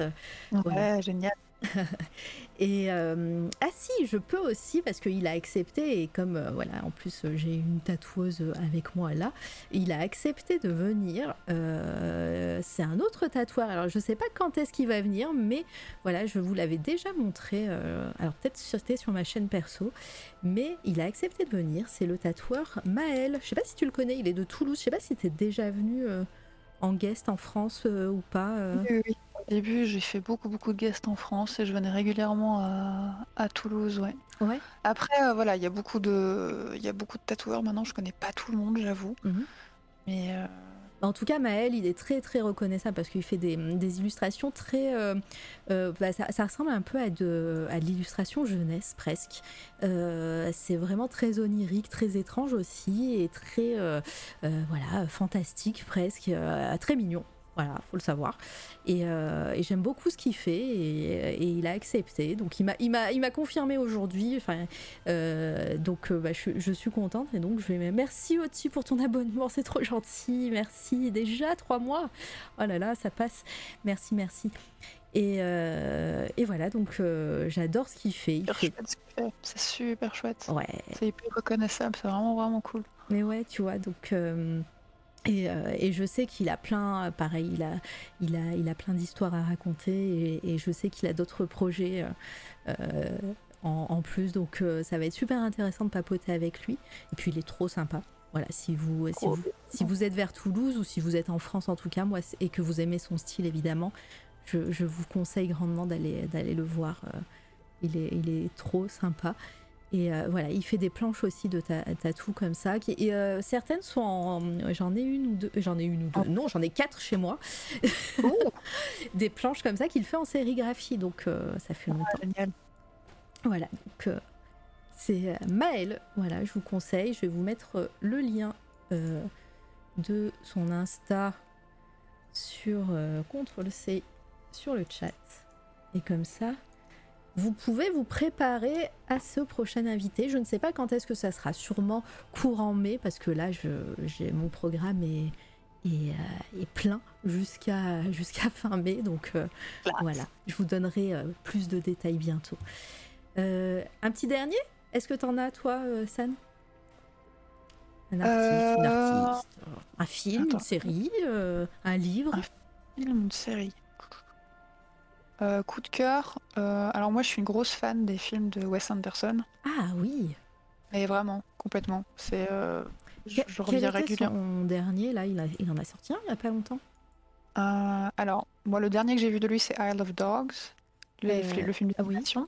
Oui. Que j'ai beaucoup aimé. Je me regarderai bien parce que je l'ai vu qu'une fois, comparé aux autres. Ah, il... C'est mais euh, il me semble qu'il en a sorti un il n'y a pas longtemps. Euh, il n'a pas eu, je crois, de très bonnes critiques. Friend Dispatch, ouais, il n'a pas eu de très bonnes critiques, je crois, euh, malheureusement. Mais alors, moi, je ne l'ai pas vu. Hein. Mais vous me direz dans le chat si vous avez aimé ou pas. Of Dogs.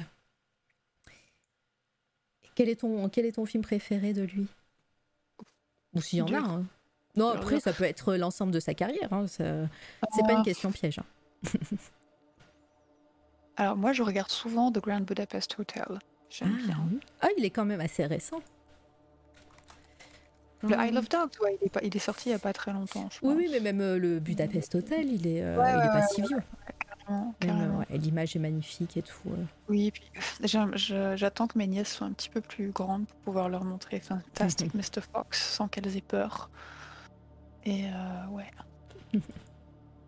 Non, mais j'aime bien, j'adore la manière dont il tourne. C'est, c'est, c'est, euh, chaque. En fait, il y a ces plans, tu les vois toujours de manière. Ah, je sais pas si je vais arriver à m'exprimer correctement. Pardon, c'est un petit peu euh, hectique. Euh, problème. Ça bouge comme si tu étais au théâtre. Tu vois, la, caméra se déplace jamais dans la pièce, elle se, elle se balade toujours d'un côté à l'autre ou d'avant en arrière, mais euh, tu as toujours des plans très frontales comme ça dans, dans le film et j'aime beaucoup ces, cette manière de filmer. C'est très très particulier au style d'Anderson. Je, comprends. Alors moi, pour, euh, pour euh, ajouter un petit plus, je vous en parle. C'est pas la première fois que je vous en parle et là, je suis en train de chercher en même temps le nom de cet artiste. Euh, oh là là, je suis deg. vous savez que moi, je suis très très fan de tout ce qui est papeterie et, props dans les films. Et euh, je suis une artiste qui s'appelle, je vais, la trouver, hein. là je suis en train de meubler exprès pour chercher, pour trouver le nom parce qu'à chaque fois je, je l'oublie alors que j'adore ce qu'elle fait évidemment. Euh, et en fait, je suis l'artiste qui a fabriqué euh, pour, euh, bah, pour le The French Dispatch et euh, Grand Budapest Hotel tout ce qui est papeterie, les livres, la papeterie, les monnaies, les, les, tous les petits carnets de notes et les moments où on voit. Hum, et elle s'appelle je vais, la retrouver, je vais la retrouver. Je, je suis pas 10 000 personnes sur, euh, sur mon profil secret de, de papeterie. Il est où? Elle est où Elle est où Elle est où? Tu vas voir que je vais pas la retrouver. Au pire, je vous le dirai en off. Ah Ah Et elle a fait un livre en plus. Ah, mais je, vais, je suis deg. Ah, je suis deg. En plus, je l'ai dit plein de fois sur, euh, et sur C'est toi la radio et euh, sur ma chaîne perso. J'en ai parlé plusieurs fois de cet artiste. Annie Atkins, allez, c'est bon. Allez. je l'ai trouvé, Annie. T'as un lien? Eh, oh, Je vais vous montrer le, je vais vous montrer le l'Instagram Atkins. voilà. Et en plus, je suis abonnée. Voilà. Graphic designer, film Grande Budapest Hotel, Eyes of uh, Dogs, French Dispatch, Breeds of Spies, West Side Story, elle a fait.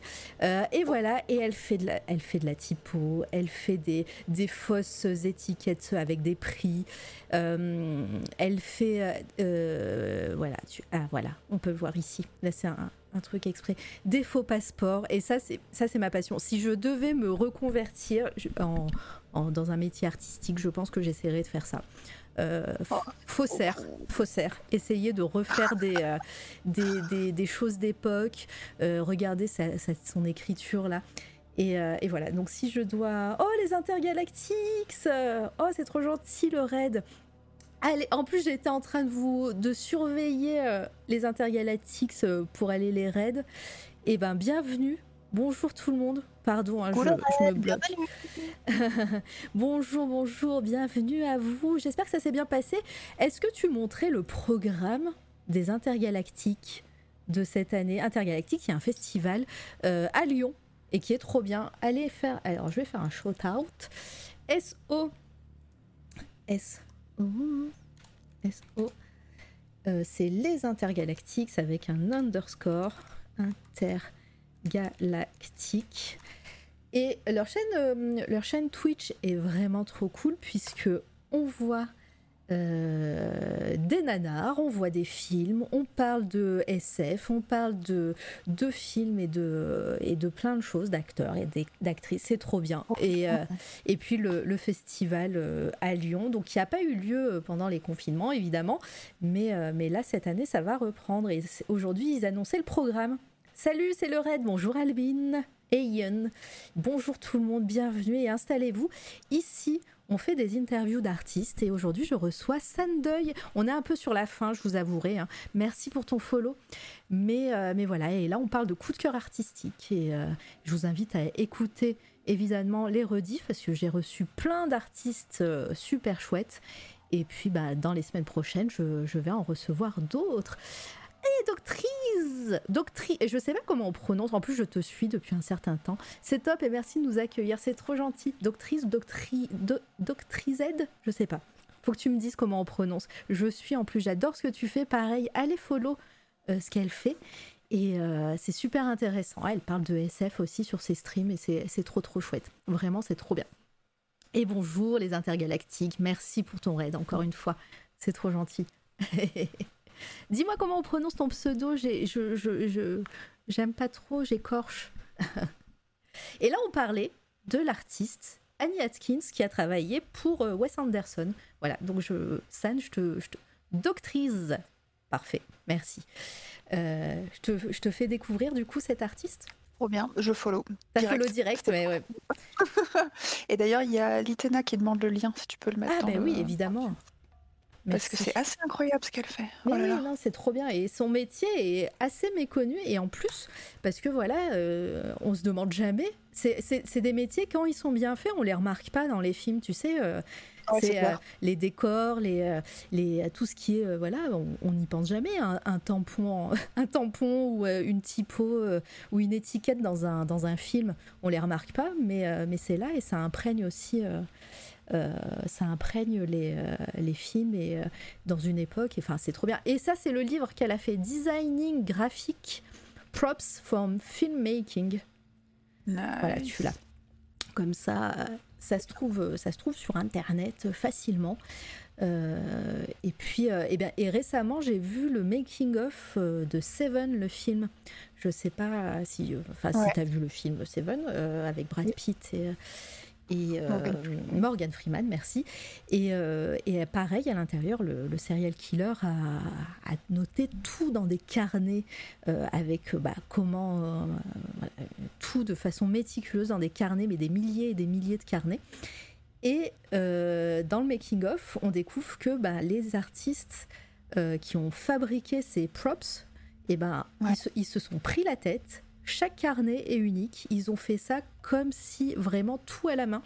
C'est vraiment intéressant. Je, vous invite sur YouTube, hein, vous tapez Making of Seven et il y a toute une partie sur comment ils ont fabriqué ces carnets, comment ils ont fait en sorte oh, de vieillir.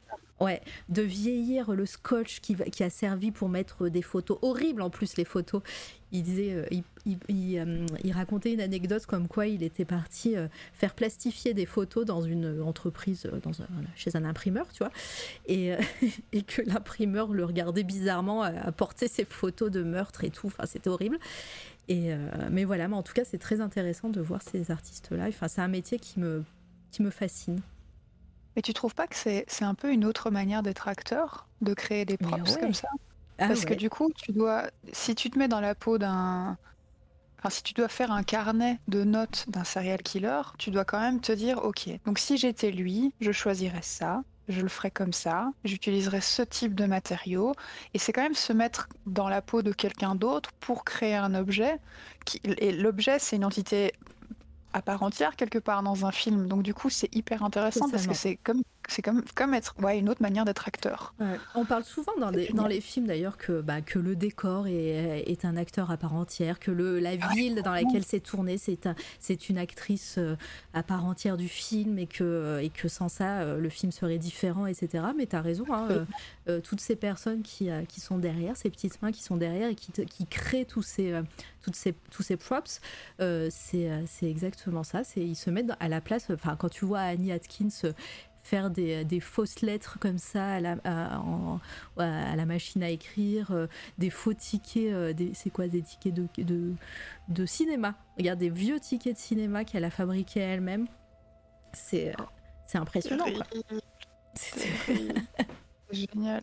Ah non, mais c'est. Et c'est pour ça, et moi ça me fascine, et c'est des, des, choses que j'aimerais savoir faire, et, et franchement, si, si je, je, ne sais pas, voilà, si je devais me reconvertir, ça ferait ça serait euh, ça serait un truc comme ça que j'aimerais faire. C'est un cool, c'est un chouette coup de cœur parce que moi c'est vrai que c'est un truc qui me fascine, c'est le graphic design. Et euh, j'avais acheté une fois un bouquin sur, euh, c'était sur les packaging de certains produits.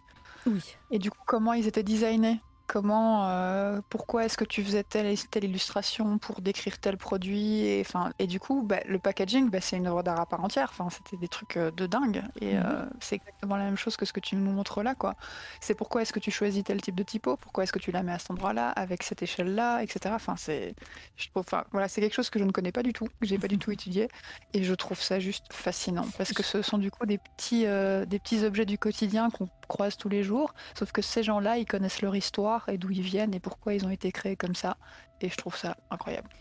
Euh, doctrice qui dit il y a Saïd de, de Word qui fait ses livres à la main. Oui, j'adore ce qu'il fait. D'ailleurs, euh, je pense que je vais lui proposer de venir un de ces quatre. Il était dans ma, dans ma liste de cibles pour venir. Euh, et, c'est bien que tu en parles, doctrice, parce que, hum, pareil, San, je ne sais pas si tu étais là ou si tu me connaissais euh, à ce moment-là, mais l'année dernière, j'ai fait un, live entier, même un mois entier, où je parlais des livres et des, hum, objets, euh, des livres atypiques euh, et euh, j'ai parlé de design graphique et tout. J'avais parlé. Alors, je vais montrer ce que fait Saïd. Je dois le suivre. Saïd, voilà, Saïd Words, il est là.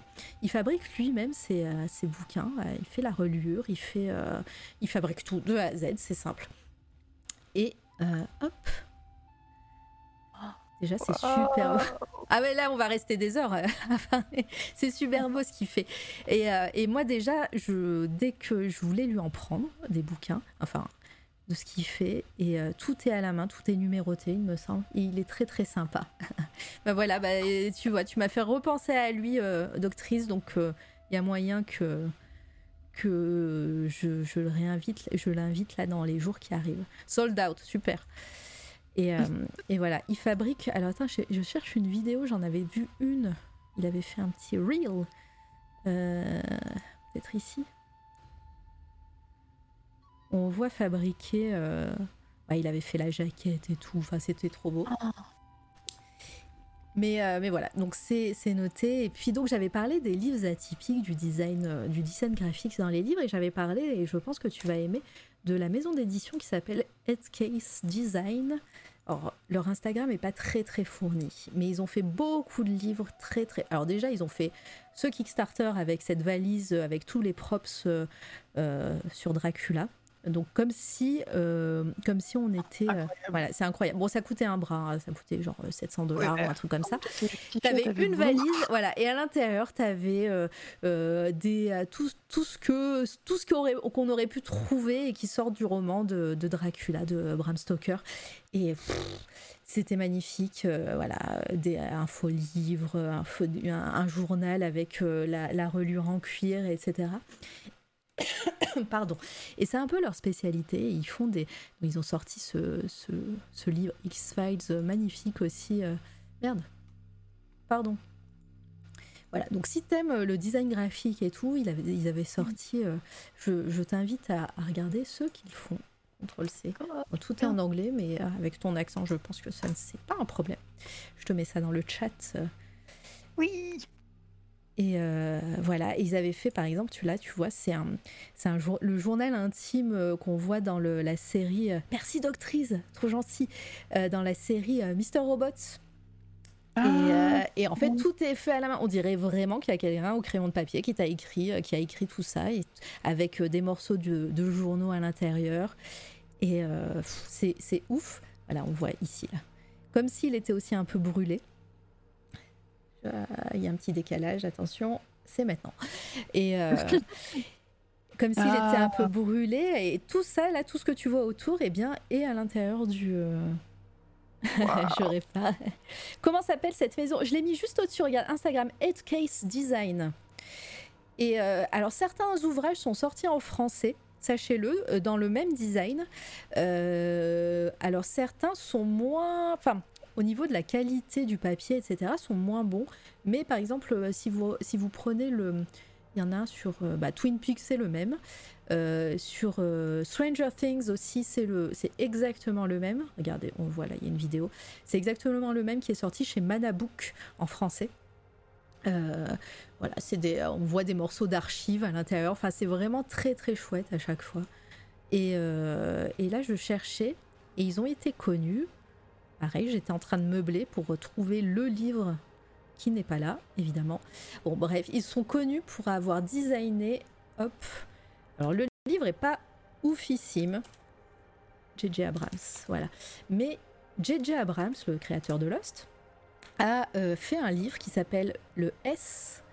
Et à l'intérieur, euh, on peut voir, pareil, il y a plein de, de facsimilés avec des morceaux de journaux, des, cartes postales, des fausses cartes postales, etc. Mais la particularité de ce livre, c'est que dans les marges du livre, il y a deux personnages qu'on suit et qui, eux, sont en train de commenter euh, le livre euh, que, nous, on peut lire, et eux, ils sont en train de commenter euh, en faisant des annotations. C'est très très mal expliqué, hein, je suis désolée, mais l'image parle d'elle-même, hein, vous, vous, pouvez voir. Et on suit donc une double histoire, l'histoire du livre et l'histoire de ces deux personnages qui, qui commentent le livre à l'intérieur. Et voilà. Et si Du coup, c'est un livre que tu peux lire littéralement trois fois. Tu peux lire une première fois l'histoire, et puis tu le relis en lisant les commentaires de l'un, et puis en lisant les commentaires de l'autre. Et c'est génial. Exactement. Et euh, voilà. Alors, je, je vous, le livre est pas mal. Franchement, voilà. Après, c'est c'est du J.J. Abrams. Moi, je suis pas très fan. Le livre euh, euh, vaut mieux avoir l'objet et l'objet est magnifique. Et régulièrement, moi, je le refeuillette parce que c'est juste au niveau, voilà, inspiration, c'est fabuleux. Après, voilà, l'histoire, euh, elle n'est pas trop à la hauteur, je trouve. Mais, euh, bon, après, c'est que mon avis. Donc, euh, je vous invite. Je ne sais pas s'il est encore très trouvable. En anglais, c'est facile, mais je pense que c'est un petit peu compliqué à lire en anglais si, si vous n'êtes pas. Si vous n'êtes pas à l'aise avec la langue. Mais, mais en français, voilà, c'était sorti, je crois qu'il me semble, chez Albin Michel. Euh, je crois, ou Robert Laffont. Ah, je sais plus. Bon, bref, une grosse maison d'édition, donc euh, c'est, peut, c'est peut-être encore trouvable euh, d'occasion au moins. Mais, mais en tout cas, l'objet en lui-même est juste fou, et si vous aimiez, si vous aimez le design graphique, voilà, sautez, sautez sur cette maison d'édition parce que chaque bouquin, c'est fou. Voilà. J'espère t'avoir fait découvrir quelque chose.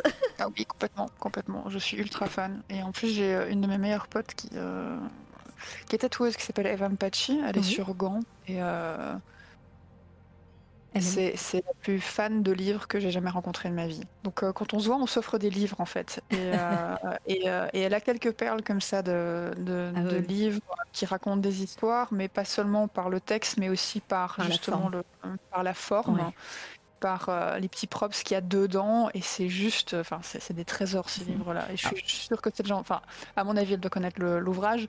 Après il, est un, un petit peu connu il a eu son, un petit succès ce, ce livre hein, c'est J.J. Abrams hein, donc euh, voilà il a, il a eu un certain succès. Mais il commence à dater donc peut-être que euh, elle le connaissait elle elle l'a jamais vu parce que je, je pense qu'il est un petit peu compliqué à trouver maintenant. Après on parle il y a la maison des feuilles qui va être rééditée en septembre voilà la je sais si tu connais pas, euh, hop, la maison euh, des feuilles. Pareil, les images vont, vont parler d'elles-mêmes. Hein. Euh, qui, va, qui va être réédité aux éditions Monsieur Toussaint l'ouverture en septembre. le livre qui nous fait entrer à l'intérieur d'une maison qui est plus grande à l'intérieur qu'à l'extérieur, ou inversement, je sais plus. Et, et voilà, et c'est ouf comme, comme exercice de lecture. Et voilà, si, si elle connaît pas, pareil, ça c'est un des ouvrages les plus connus.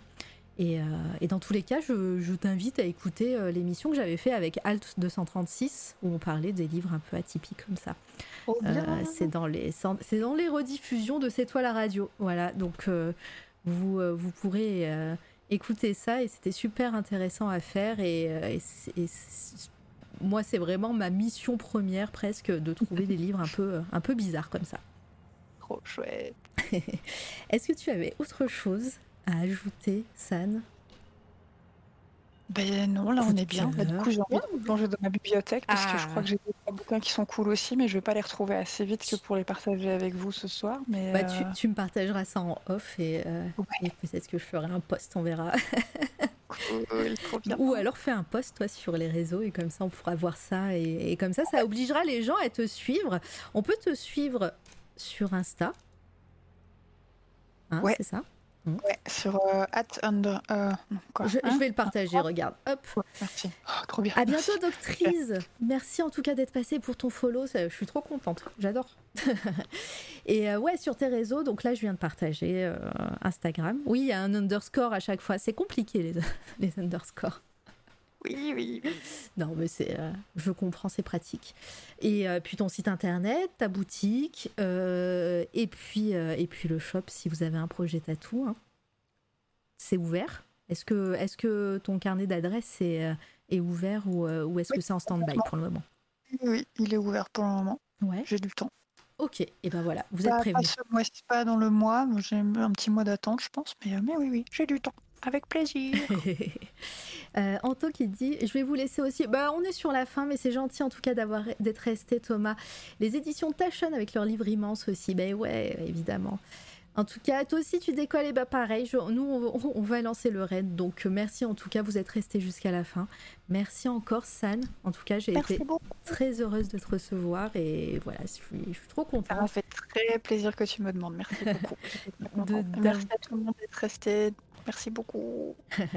Merci le chat. Euh, en tout cas, vous avez été encore très nombreux et nombreuses aujourd'hui. Euh, vrai, c'était vraiment trop trop cool. On se retrouve la semaine prochaine donc avec euh, Lucie Mazel pour parler de, de son travail. au mois d'avril, parce que là on est fin, fin mars, au mois d'avril je vais recevoir une photographe qui s'appelle Auré Noir et qui n'est autre que la sœur de Gax, qui est illustrateur, qui était venu aussi il y a quelques semaines, presque mois maintenant, je sais plus quand est-ce que c'était exactement, mais c'était cette année. Euh, et je suis contente parce que c'est rare que je reçoive des, des, des, photographes, je vais arriver. Euh, voilà, donc ça sera l'occasion de découvrir son univers et vous allez voir, je pense que ça va vous plaire. fin fin avril, je vais recevoir Guillaume Mathias qui est aussi illustrateur de BD et qui fait des podcasts. Donc euh, ça va être super cool. Euh, et puis, alors attendez. Ah, et surtout, surtout, et ça, faut noter la, faut noter la date, en le 30 euh, avril, ça sera un samedi, je vais, avec mes petites jambes, aller chez Jabber, notre DJ maison sur cette toile radio, qui fait un lundi sur deux un DJ set et euh, voilà, il nous ambiance. C'était hier, c'était trop cool. Et puis bah, je, vais aller, euh, je vais aller sur place, je vais aller le voir. On va papoter avec lui parce que vous n'avez jamais entendu le son de sa voix, donc ça peut être sympa aussi. Vous allez découvrir euh, et pouvoir lui poser des questions. Et surtout, je vais faire une lecture d'une nouvelle de science-fiction et qu'il va mettre en musique, voilà, en live. Ça va être trop bien. On va être un peu en plus en public, donc je stresse, je vous le dis pas. Euh, mais ça sera, du live. Et puis après, il enchaînera sur, euh, euh, il enchaînera sur, une, soirée avec son pote Tommy, sur une soirée de musique tranquillement et, et, et, sûrement ça va être trop bien. Et, et puis je crois que j'ai tout dit. Hein. Ça y est, j'ai plus de souffle déjà. Ah si? je parle trop, c'est pour ça. Euh, si, si, j'ai oublié. Le 12 avril, j'ai sauté une, semaine exprès. Le 12 avril, ça fera deux ans que C'est toi la radio existe. Donc là, c'est aujourd'hui, c'était la 50e interview. Et le 12 avril, ça fera deux ans que C'est toi la radio existe. Je ne vais pas faire grand chose euh, pour les deux ans. Je ne pense pas faire d'événement spécial. Par contre, peut-être que je lancerai un live et on fera sûrement, euh, si je lance, une rétrospective de, euh, des interviews que j'ai fait depuis, depuis le mois de septembre l'année dernière. Comme ça, on parlera encore des chouettes artistes qui sont venus et, puis ça sera l'occasion de marquer le coup. Voilà, mais, pas sûr encore, je, vous le dis. Mais, euh, euh, notez, ça sera un mardi, ça sera le 12. Mais, euh, mais voilà, je ne, m'avance pas encore parce que sinon je vais me sentir encore obligée, comme tu disais, San, tout à l'heure. Non, non, mais ça sera avec plaisir. Et puis voilà, je vous remercie tous. On va aller faire un raid. Je regarde juste qui a un raid, qui. eh ben, on va aller voir Akenab, j'ai dit. Alors attendez, il était où? Est-ce qu'il avait, est-ce qu'il a lancé à Kenab Oui, il a lancé. Allez, je vais envoyer le raid. Euh, c'est quoi? C'est slash raid. Akenab qui est avec Volta, le coin du masque et Nefangel pour une soirée jeux vidéo. Voilà. Euh, arriver en disant bonjour, ça fait toujours plaisir. Akenab. Merci à tous d'avoir été là. Des bisous tout le monde. Bisous Anto, bisous Dino. On a le temps, t'inquiète. Il n'est pas parti encore le raid, c'est bon. Allez, merci encore San et, euh, et puis la rediff pendant un mois sur, euh, sur Twitch. Euh, et puis ben on va suivre ton travail avec grande attention évidemment San et encore une fois merci, merci le chat. À très bientôt.